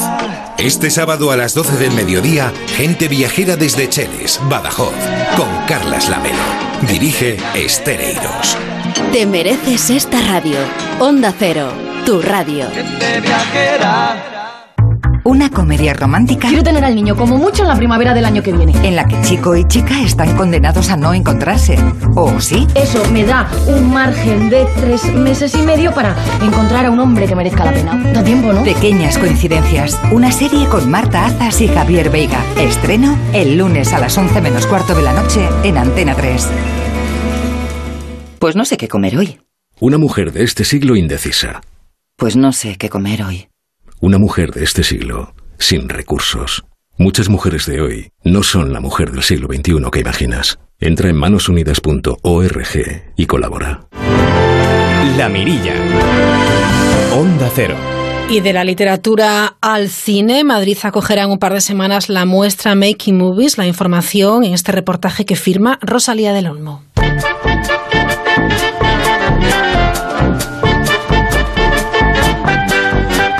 La exposición Making Movies, un viaje detrás de las cámaras, llega al espacio Phantom de Madrid del 13 de septiembre al 17 de noviembre, inaugurando un espacio donde los fans de Star Wars, Indiana Jones y Alien, el octavo pasajero, tendrán la oportunidad de ver las piezas originales y el vestuario empleados durante estas superproducciones, entre otras muchas sorpresas. No solo los fans y los cinéfilos están invitados a acudir a esta exposición, también aquellas personas que se muestren interesadas en el mundo de la producción cinematográfica a gran escala. Suma, Making Movies agrupa todos los materiales que dispararon al éxito a las grandes producciones de ciencia ficción y aventuras de la historia del cine. Así lo explica su comisario Rubén Jiménez Brinks. La, final, la finalidad última es que bueno que la gente aprenda un poco, el público en general, porque hay expertos ya que lo saben de sobra, qué es lo que hay detrás de las cámaras, todo el trabajo que, que es necesario, todos los departamentos, disciplina, nombres de gente del equipo que ha trabajado. Y eso lo hacemos a través de, de enseñar piezas que han sido usadas para el desarrollo de estas películas, como pueden ser guiones, dibujos conceptuales, storyboards, claquetas, eh, atreso, vestuario, etcétera. es, una exposición divulgativa y educativa. Esta exposición se traslada a Madrid después de su inauguración en el Museo de la Universidad de Murcia hace tres años. Su comisario y creador explica que todo este proyecto nace de una pasión compartida que es el coleccionismo soy coleccionista desde hace más de 10 años y llega un momento en que dije, bueno, eh, qué pena que sea yo el único que lo está disfrutando aquí en su casa. El 30% de lo que se va a exponer es de, mi propia colección privada y la de un socio mío, Álvaro eh, Pérez, y siempre me ha interesado el mundo detrás de las cámaras, en el cine, y el resto eh, se lo he pedido a amigos coleccionistas extranjeros. Primero la, la, tienda más importante en el mundo de props que hace también subasta, se llama Prop Store of London. nos, nos va a ceder cuatro piezas muy exclusivas y muy espectaculares. Y luego mm, dos o tres coleccionistas más que conozco, uno de Estados Unidos, otro de Inglaterra y otro de Italia, esta exposición, este viaje detrás de las cámaras, también es un recorrido por el escenario visual de la conocidísima saga Star Wars, donde se expondrán vestuarios originales, guiones, claquetas y otros objetos exclusivos. Las piezas que más van a llamar la atención al público son las usadas en pantalla. Entonces van a poder encontrarse pues con un traje parcial de un soldado rebelde eh, de la nieve del Imperio Contraataca. Eh, es un traje muy raro, solo existen tres, o cuatro en el mundo. Luego se van a proyectar dos documentales sobre Industrial Light and Magic y cómo creó los efectos visuales de Indiana Jones y, la Guerra de las Galaxias. Es un documental bastante raro, no sale en, ningún, en ninguna edición de DVD ni Blu-ray. Y luego hay otro documental de producción propia de Making Movies que relata los, el auge y caída de los estudios Elsteel los, a finales de los años 70 y a lo largo de los años 80 donde se rodaron pues las tres películas de Star Wars, las tres películas de Indiana Jones, eh, El Resplandor de Stanley Kubrick, etcétera. La información sobre las entradas para acudir a la exposición Making Movies que tendrá lugar en el espacio Fandom de Madrid del próximo 13 de septiembre al 17 de noviembre estará disponible en la propia web de Fandom Madrid mañana, así que estén atentos y les animamos a que emprendan con Making Movies este viaje hacia detrás de las cámaras. De la literatura al cine, del cine seguimos con el arte, el arte en la ingobernable. Mercedes Ortuño. Hay gente en la calle, en las puertas siempre abiertas de la ingobernable. Gente que saluda a otra gente que entra y encuentra como primera imagen la cafeta, la cafetería de la ingobernable, la Ingo para los amigos. Una exposición de fotografías de Olmo Calvo decora con dolor y crítica social las paredes del centro. Son fotos tomadas en las tres principales rutas de migrantes en el Mediterráneo. Marruecos, España, Libia, Italia y Turquía, Grecia. Palabras que nacen para cambiar los sueños, la clave para cambiar el rumbo y los mares por el ambiente en la Ingo, cualquiera diría que hace tan solo unas horas ha sufrido un primer intento de desalojo. Así celebraban los cientos de personas que se reunieron ayer en las puertas del centro social de la calle del Gobernador de Madrid, que al menos de momento la ingobernable sigue con su actividad. Bueno, lo que podemos decir es que los técnicos del ayuntamiento han venido hace un rato a comprobar cuál es la situación del espacio y al ni siquiera poder acceder a la debido a la cantidad de gente que hay en esta plaza, en esta, en esta puerta, por la cantidad de gente que ha venido a defender la ingobernable, este espacio ya indispensable para Madrid, nos han dicho que no se puede producir el desalojo por la cantidad de, de gente que hay. Por eso podemos decir a día de hoy que el intento de desalojo que se va a producir hoy se ha parado, así que la ingobernable se queda hasta La Ingobernable abrió sus puertas como centro social en mayo de 2017, cuando un grupo de personas tomó el edificio de propiedad municipal que previamente había sido centro de salud del distrito de Retiro y también sede de la UNED. En 2015, el entonces gobierno de Ana Botella había cedido el espacio al arquitecto Emilio Ambach para la construcción de un museo. Parte de la ciudadanía consideró este proyecto una inversión multimillonaria que ahondaría en la especulación y se manifestó bajo el lema Madrid no se vende.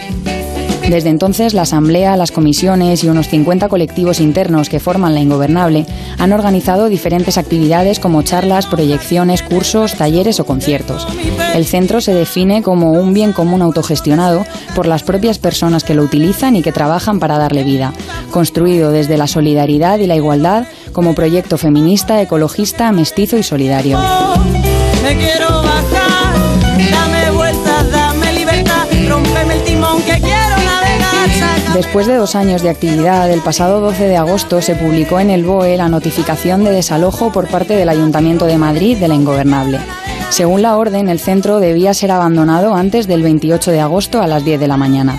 La publicación en el BOE y las palabras del alcalde José Luis Martínez Almeida dejan clara la intención del gobierno municipal de cerrar cuanto antes las puertas del centro. Este fue el mensaje que publicó Almeida en Twitter ayer por la mañana tras la entrega de la orden de desalojo por parte de los técnicos del ayuntamiento. Estos ocupas llevan más de dos años viviendo ilegalmente a costa de todos los madrileños. Que nadie dude de que vamos a actuar con la fuerza de la ley y de que haremos todos los esfuerzos para recuperar el edificio de la calle Gobernador 39 para la ciudadanía de Madrid. Levanten la calle, que arranquen los motores, que estallen, que el pecho Pero la opinión del gobierno contrasta con la de la gente que sigue llenando la Ingo de actividades y vida hasta que el tiempo se agote. La gobernable está dando unas oportunidades a nivel cultural a los adolescentes y jóvenes para poder expresarse y también es un sitio para conocer gente con muy buen ambiente no creo, no entiendo el por qué quieren desalojarlo. Y aquí la gente se puede manifestar, puede eh, hacer actividades, eh, puede tener reuniones, cosa que cuando esto acabe, por mucho que no quiera vender, que va a ser una librería o pues, no va a ser eso, que es lo que, lo que intentaron hace tiempo. Lo que creo es que estos espacios son necesarios. Un espacio contracultural es fundamental que existan porque las sociedades están compuestas por una diversidad de personas, ideas, etcétera. Principalmente estoy en contra del desalojo de la ingobernable porque creo que lo que dicen de, de volver con el desalojo de la ingobernable este espacio a la gente de Madrid creo que es una excusa. Y creo que justamente este sitio da la oportunidad para poder eh, llegar a con- que los jóvenes puedan contactar con la cultura de una manera más agradable y cercana. Una ciudad donde no hay espacios, porque cada vez son más limitados para este tipo de manifestaciones, tienen que existir. Aunque al que gobierne no le gusten, porque eso es una muestra de aceptación de la mm, diversidad. Este es un espacio único que ya es del, de la gente de Madrid, que mm, está au- autogestionado, que a mí eso me parece un proyecto súper interesante a nivel democrático y este sitio ya es de la gente de Madrid. O sea que mm, es un espacio que hay que protegerlo. La Ingobernable ya ha anunciado que seguirá convocando protestas para convencer al ayuntamiento de que el proyecto es, según dicen, necesario y tiene el respaldo de la ciudadanía. Por su parte, el consistorio ha declarado que acudirá a los tribunales para que sea un juez quien ordene el desalojo inmediato del inmueble. Gracias Mercedes Ortuño, estupendo trabajo este verano de nuestra compañera en prácticas. Ha sido un verdadero placer. Seguimos.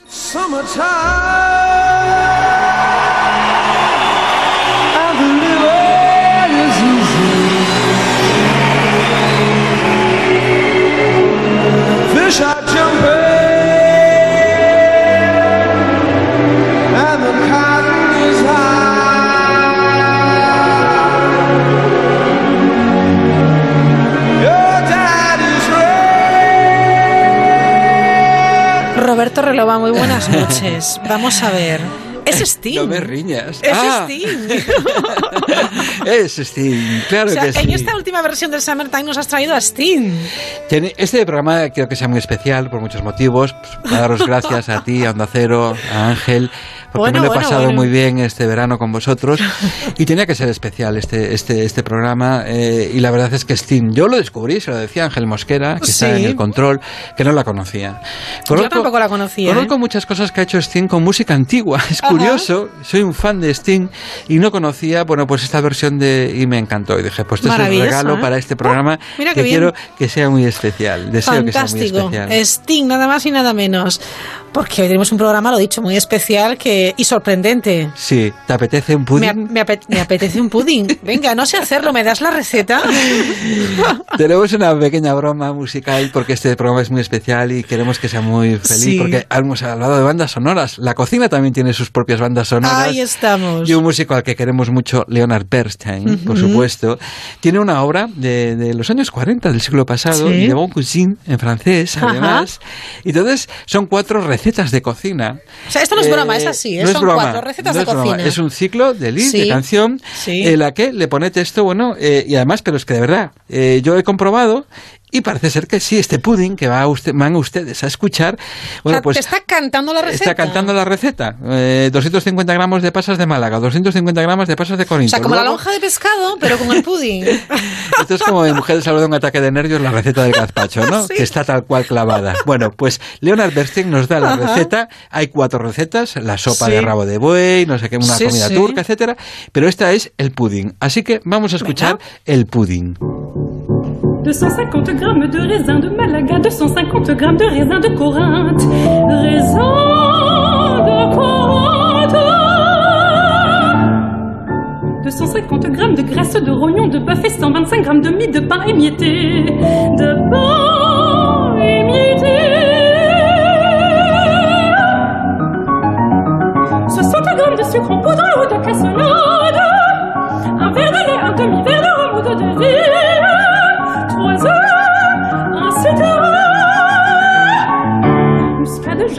cannelle en poudre mélangée en tout la moitié d'une cuillère à café, sel fin la moitié d'une cuillère à café. Bueno, es buenísimo. Es muy bueno, de verdad, muy bueno. encanta, muy ¿eh? bueno.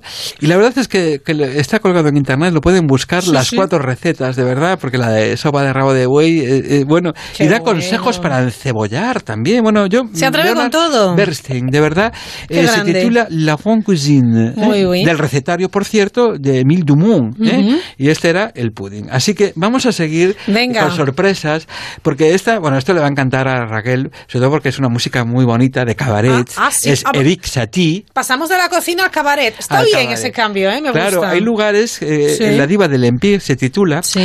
Primero, esto, eh, voy a decir que los intérpretes están nada más y nada menos que en un concierto de gala en Ujú. París con Philippe Jorowski y sus amigos. Y entre sus amigos están los mejores músicos del mundo Vaya y entre suerte. ellos está Thibaut García, el famoso Ah, guitarrista que tanto bueno. eh, nos gusta. Francés de origen español, que se me, me he quedado yo con la copla porque es efecto, maravilloso. Thibaut García, ¿no? Bueno, pero está Cyril Ovid, el tenor famosísimo, Sí. Céline Shin, la soprano. Bueno, está Thibaut, por supuesto. En fin, ¿eh? un elenco, lo pueden encontrar en El internet, de verdad. Tenemos aquí. Y la hablamos de bandas sonoras, de cocina, y esto es un lugar muy especial de cabaret, donde la diva es una señora que vive en un mundo Venga, la vida irreal, alegre. La vida alegre, demasiado alegre, y con mucha ironía esta canción de Eric Satie que vamos a escuchar ya.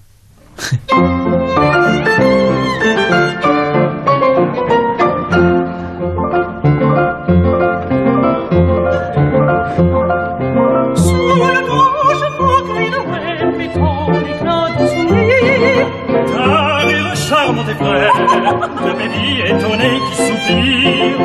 et Little girl aux yeux veloutés, c'est là qu'il va de l'empire. Son arrêt, son arrêt, qui tournait, qui tournait, qui tournait, Dans un seul, elle le mi-temps de tout seul.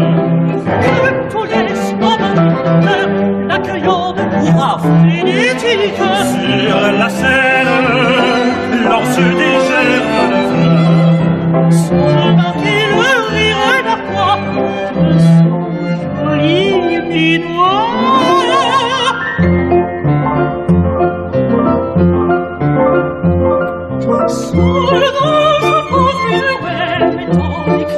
Me gusta muchísimo. Me Ay. Me encantan. Mm. Lo que hace Judeski de verdad reunir a tantísimos. Es Jaruski y sus amigos. Es que de verdad todo lo mejor, lo más increíble. Que encima se lo pasan porque vamos, lo pasan fenomenal. Increíble en esta canción. ¿eh? La Diva del Empire, de, de Eric Satie, el famosísimo Eric Satie. Pero aquí esto no sigue, porque seguimos hablando de Venga. cosas muy excitantes y muy inocentes, como diría el texto de este texto que acabamos de esta canción que acabamos de Sí. escuchar. Y es una versión que a mí me ha sorprendido muchísimo. De nuevo Francia, de nuevo Ujú. música española, en este caso nada más y nada menos que la tempranica del maestro Toma Jerónimo ya. Jiménez, la famosa la, la tarántula es un bicho muy malo, y que además en la voz de esta cantante francesa, pero con una versión, ¿eh? la Orquesta Nacional de España, dirigida por. Pons, la Orquesta Nacional, pero ya te va a encantar esta versión. Vamos a escucharla, Venga. eh, música española. Vamos allá.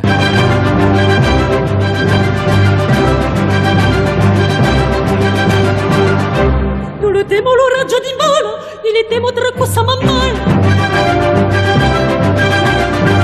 Che lui su mi pare ma guapo che raggio, però ese bichito lo parto un raggio. Ay, Mario y tú y malito, me tendrán no suore, que me ha dejado seco y comido de picore.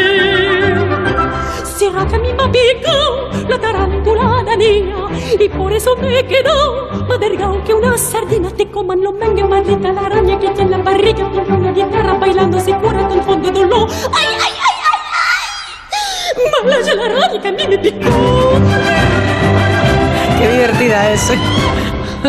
Perfecta, impresionante. Bueno, es impresionante, ¿eh? Es muy alegre, muy divertida, muy Sí, sí, rompedora. Eh, bueno, esta es la famosa, eh, La tarántula es un bicho muy malo, cantado por Patrice Petitbon. Fíjate qué cantante bien, de nuevo, una eh, francesa con la música española, ¿eh? Y ahora voy a traer algo que le he pedido a Raquel Sánchez. Le traigo una sorpresa muy grande, Raquel. A ver. Es un regalo emocional mío. Hemos hablado, bueno, no hay verano sin picaduras, de mosquitos, de bichos, por eso traía la tarántula, que es un bicho muy malo. Pero esto es algo muy emocional para mí, ver, de mi paisaje propio, eh, de Sí. recuerdos de los años 80 cuando yo era un crío Sí. y estudiaba y por las noches me ponía a la radio y escuchaba un programa que de- decía yo, "Di- Dios mío, me encantaría ser uno de estos dos.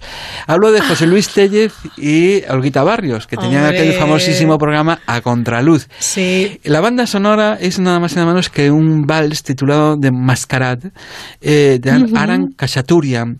Un vals de verdad que me van a permitir que se lo dedique eh, a, a mi querida Raquel Sánchez, porque la verdad Ay, Sí, porque me, ¿Cómo me- toda mi vida, es que me, me- toda mi vida soñé con un programa así y Raquel me dio la oportunidad de hacer un programa tan bonito como el que yo escuché. Mire que me abrió muchas puertas aquel programa. José Luis Tellez, yo le debo muchísimo y a Olguita Sí. Eran un dúo maravilloso. Yo espero que alguien Con una complicidad. hayan sí. querido que nosotros también hubiésemos sido esa parejita A ver, a ver, a maravillosa. ver si hemos conseguido también. Yo creo que sí, por lo que poquito me de- cuentan mis queridos Sí. alumnos y alumnas, Ah, me bueno, dicen pues que sí, que, que- bueno, sobre todo en el último, de- en un momento te llamé jefa y todos se partían, decían, pero el momento memorable fue cuando la llamaste jefa. Que ya, Pues sí, ya es el colmo, ¿eh? ¿Qué te parece si lo escuchamos? Venga, vamos allá, Lo estoy- escuchamos estoy ansiosa. Dedicado a Raquel.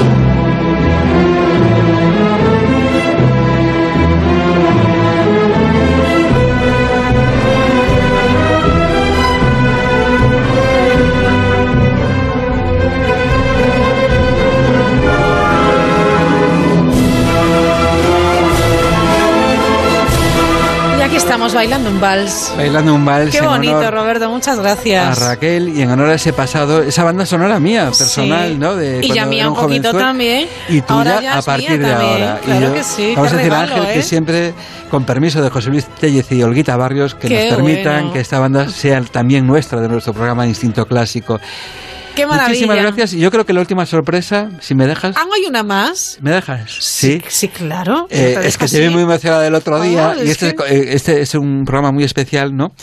Eh, una canción tradicional, como os decía Lina Garanca el otro día, pues había Ah, venido a pues mira, Coruña, qué etcétera. bonito, sí. Y es que esta es muy sorprendente, todavía más si pega, porque es la famosa Baila Baracara, Baila Baracara Galopín la he cantado yo esta. con el maestro Juan Durán de nuevo en la orquestación, la Orquesta Filarmónica de Canarias, Chichón dirigiendo y Lina Garanca.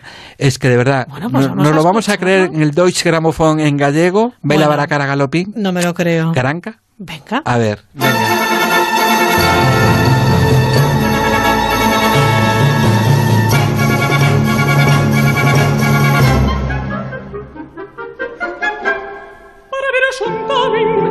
Sontamin, para ver a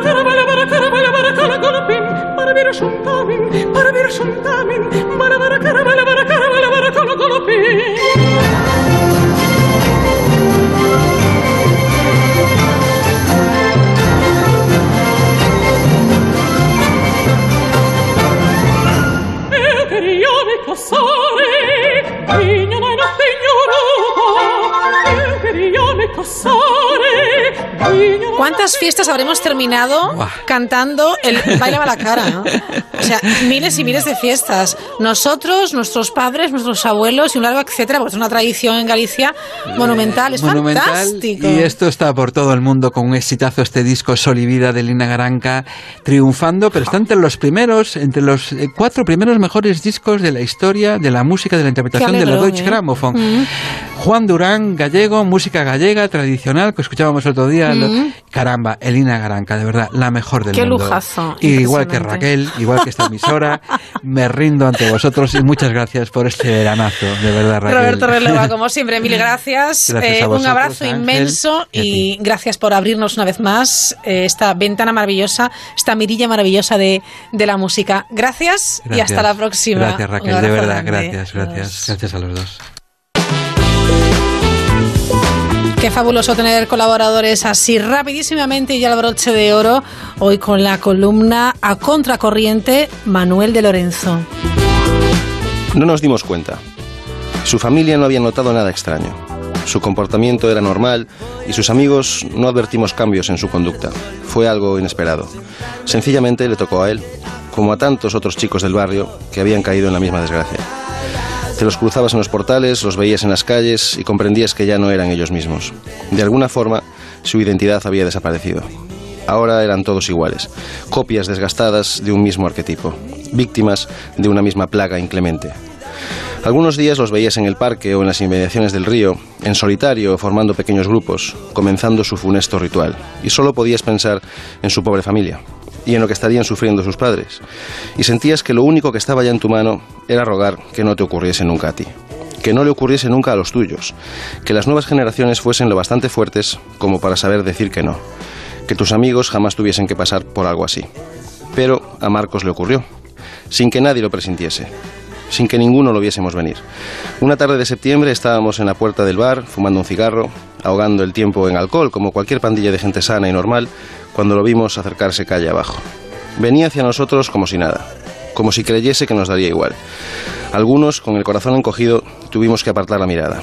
Otros no pudieron afrontarlo y regresaron al interior del bar rotos de dolor. Supe en ese mismo instante que lo había perdido para siempre, que ya nunca recuperaría a mi amigo. Llevaba una sudadera, gafas de sol, un brazalete con el teléfono, un pulsómetro, unos auriculares, unas mallas y unas zapatillas deportivas. Sin previo aviso, sin señal alguna que nos hubiese ayudado a detectarlo a tiempo, Marcos se había convertido en un runner. Los días siguientes intentamos sobreponernos, pero resultó inútil. De repente empezó a contar las calorías de las cosas que comía o bebía, a pedirle al camarero extraños tipos de leche con el café. Si coincidía con otros runners, hablaban de cosas raras como el tiempo en el que cada uno recorría un kilómetro o los mejores ejercicios de movilidad articular. ¿Sabe Dios qué es eso? Te lo encontrabas diciendo cosas raras como es bueno que duela un poco al día siguiente. Recibías mensajes nerviosos de algunos compañeros del trabajo a los que les había propuesto salir este fin de a correr. Ya no quedaba nada del Marcos que conocíamos. Ahora era otra persona. Era de hecho mucho mejor persona, un ser de luz. Tanto que comenzó a vernos como seres primitivos, animales que a diferencia de él y sus nuevos amigos no hacían vida sana. En enero, por fin, dejó de venir por el bar. A veces todavía lo veo, me lo encuentro saliendo de su portal, cruzando el parque, recorriendo el sendero del río vestido como un Power Ranger. Entonces recuerdo los días de desenfreno, las juergas legendarias, los coqueteos con lo excesivo, y pienso en cuánto daño ha hecho el running a esta sociedad y en cómo todos hemos mirado hacia otro lado mientras la juventud se echaba a perder. No espero que la historia nos perdone, no creo que eso suceda jamás, pero al menos me queda el consuelo de saber que aquellos que no hacemos ejercicio no viviremos para averiguarlo. Algo es algo. Gracias Manuel de Lorenzo por esta columna contracorriente y de repente un running por habernos acompañado durante todo el verano. Nos vamos, llegan las noticias, ha sido un inmenso placer acompañarles. Hasta la próxima, disfruten de esta noche de verano.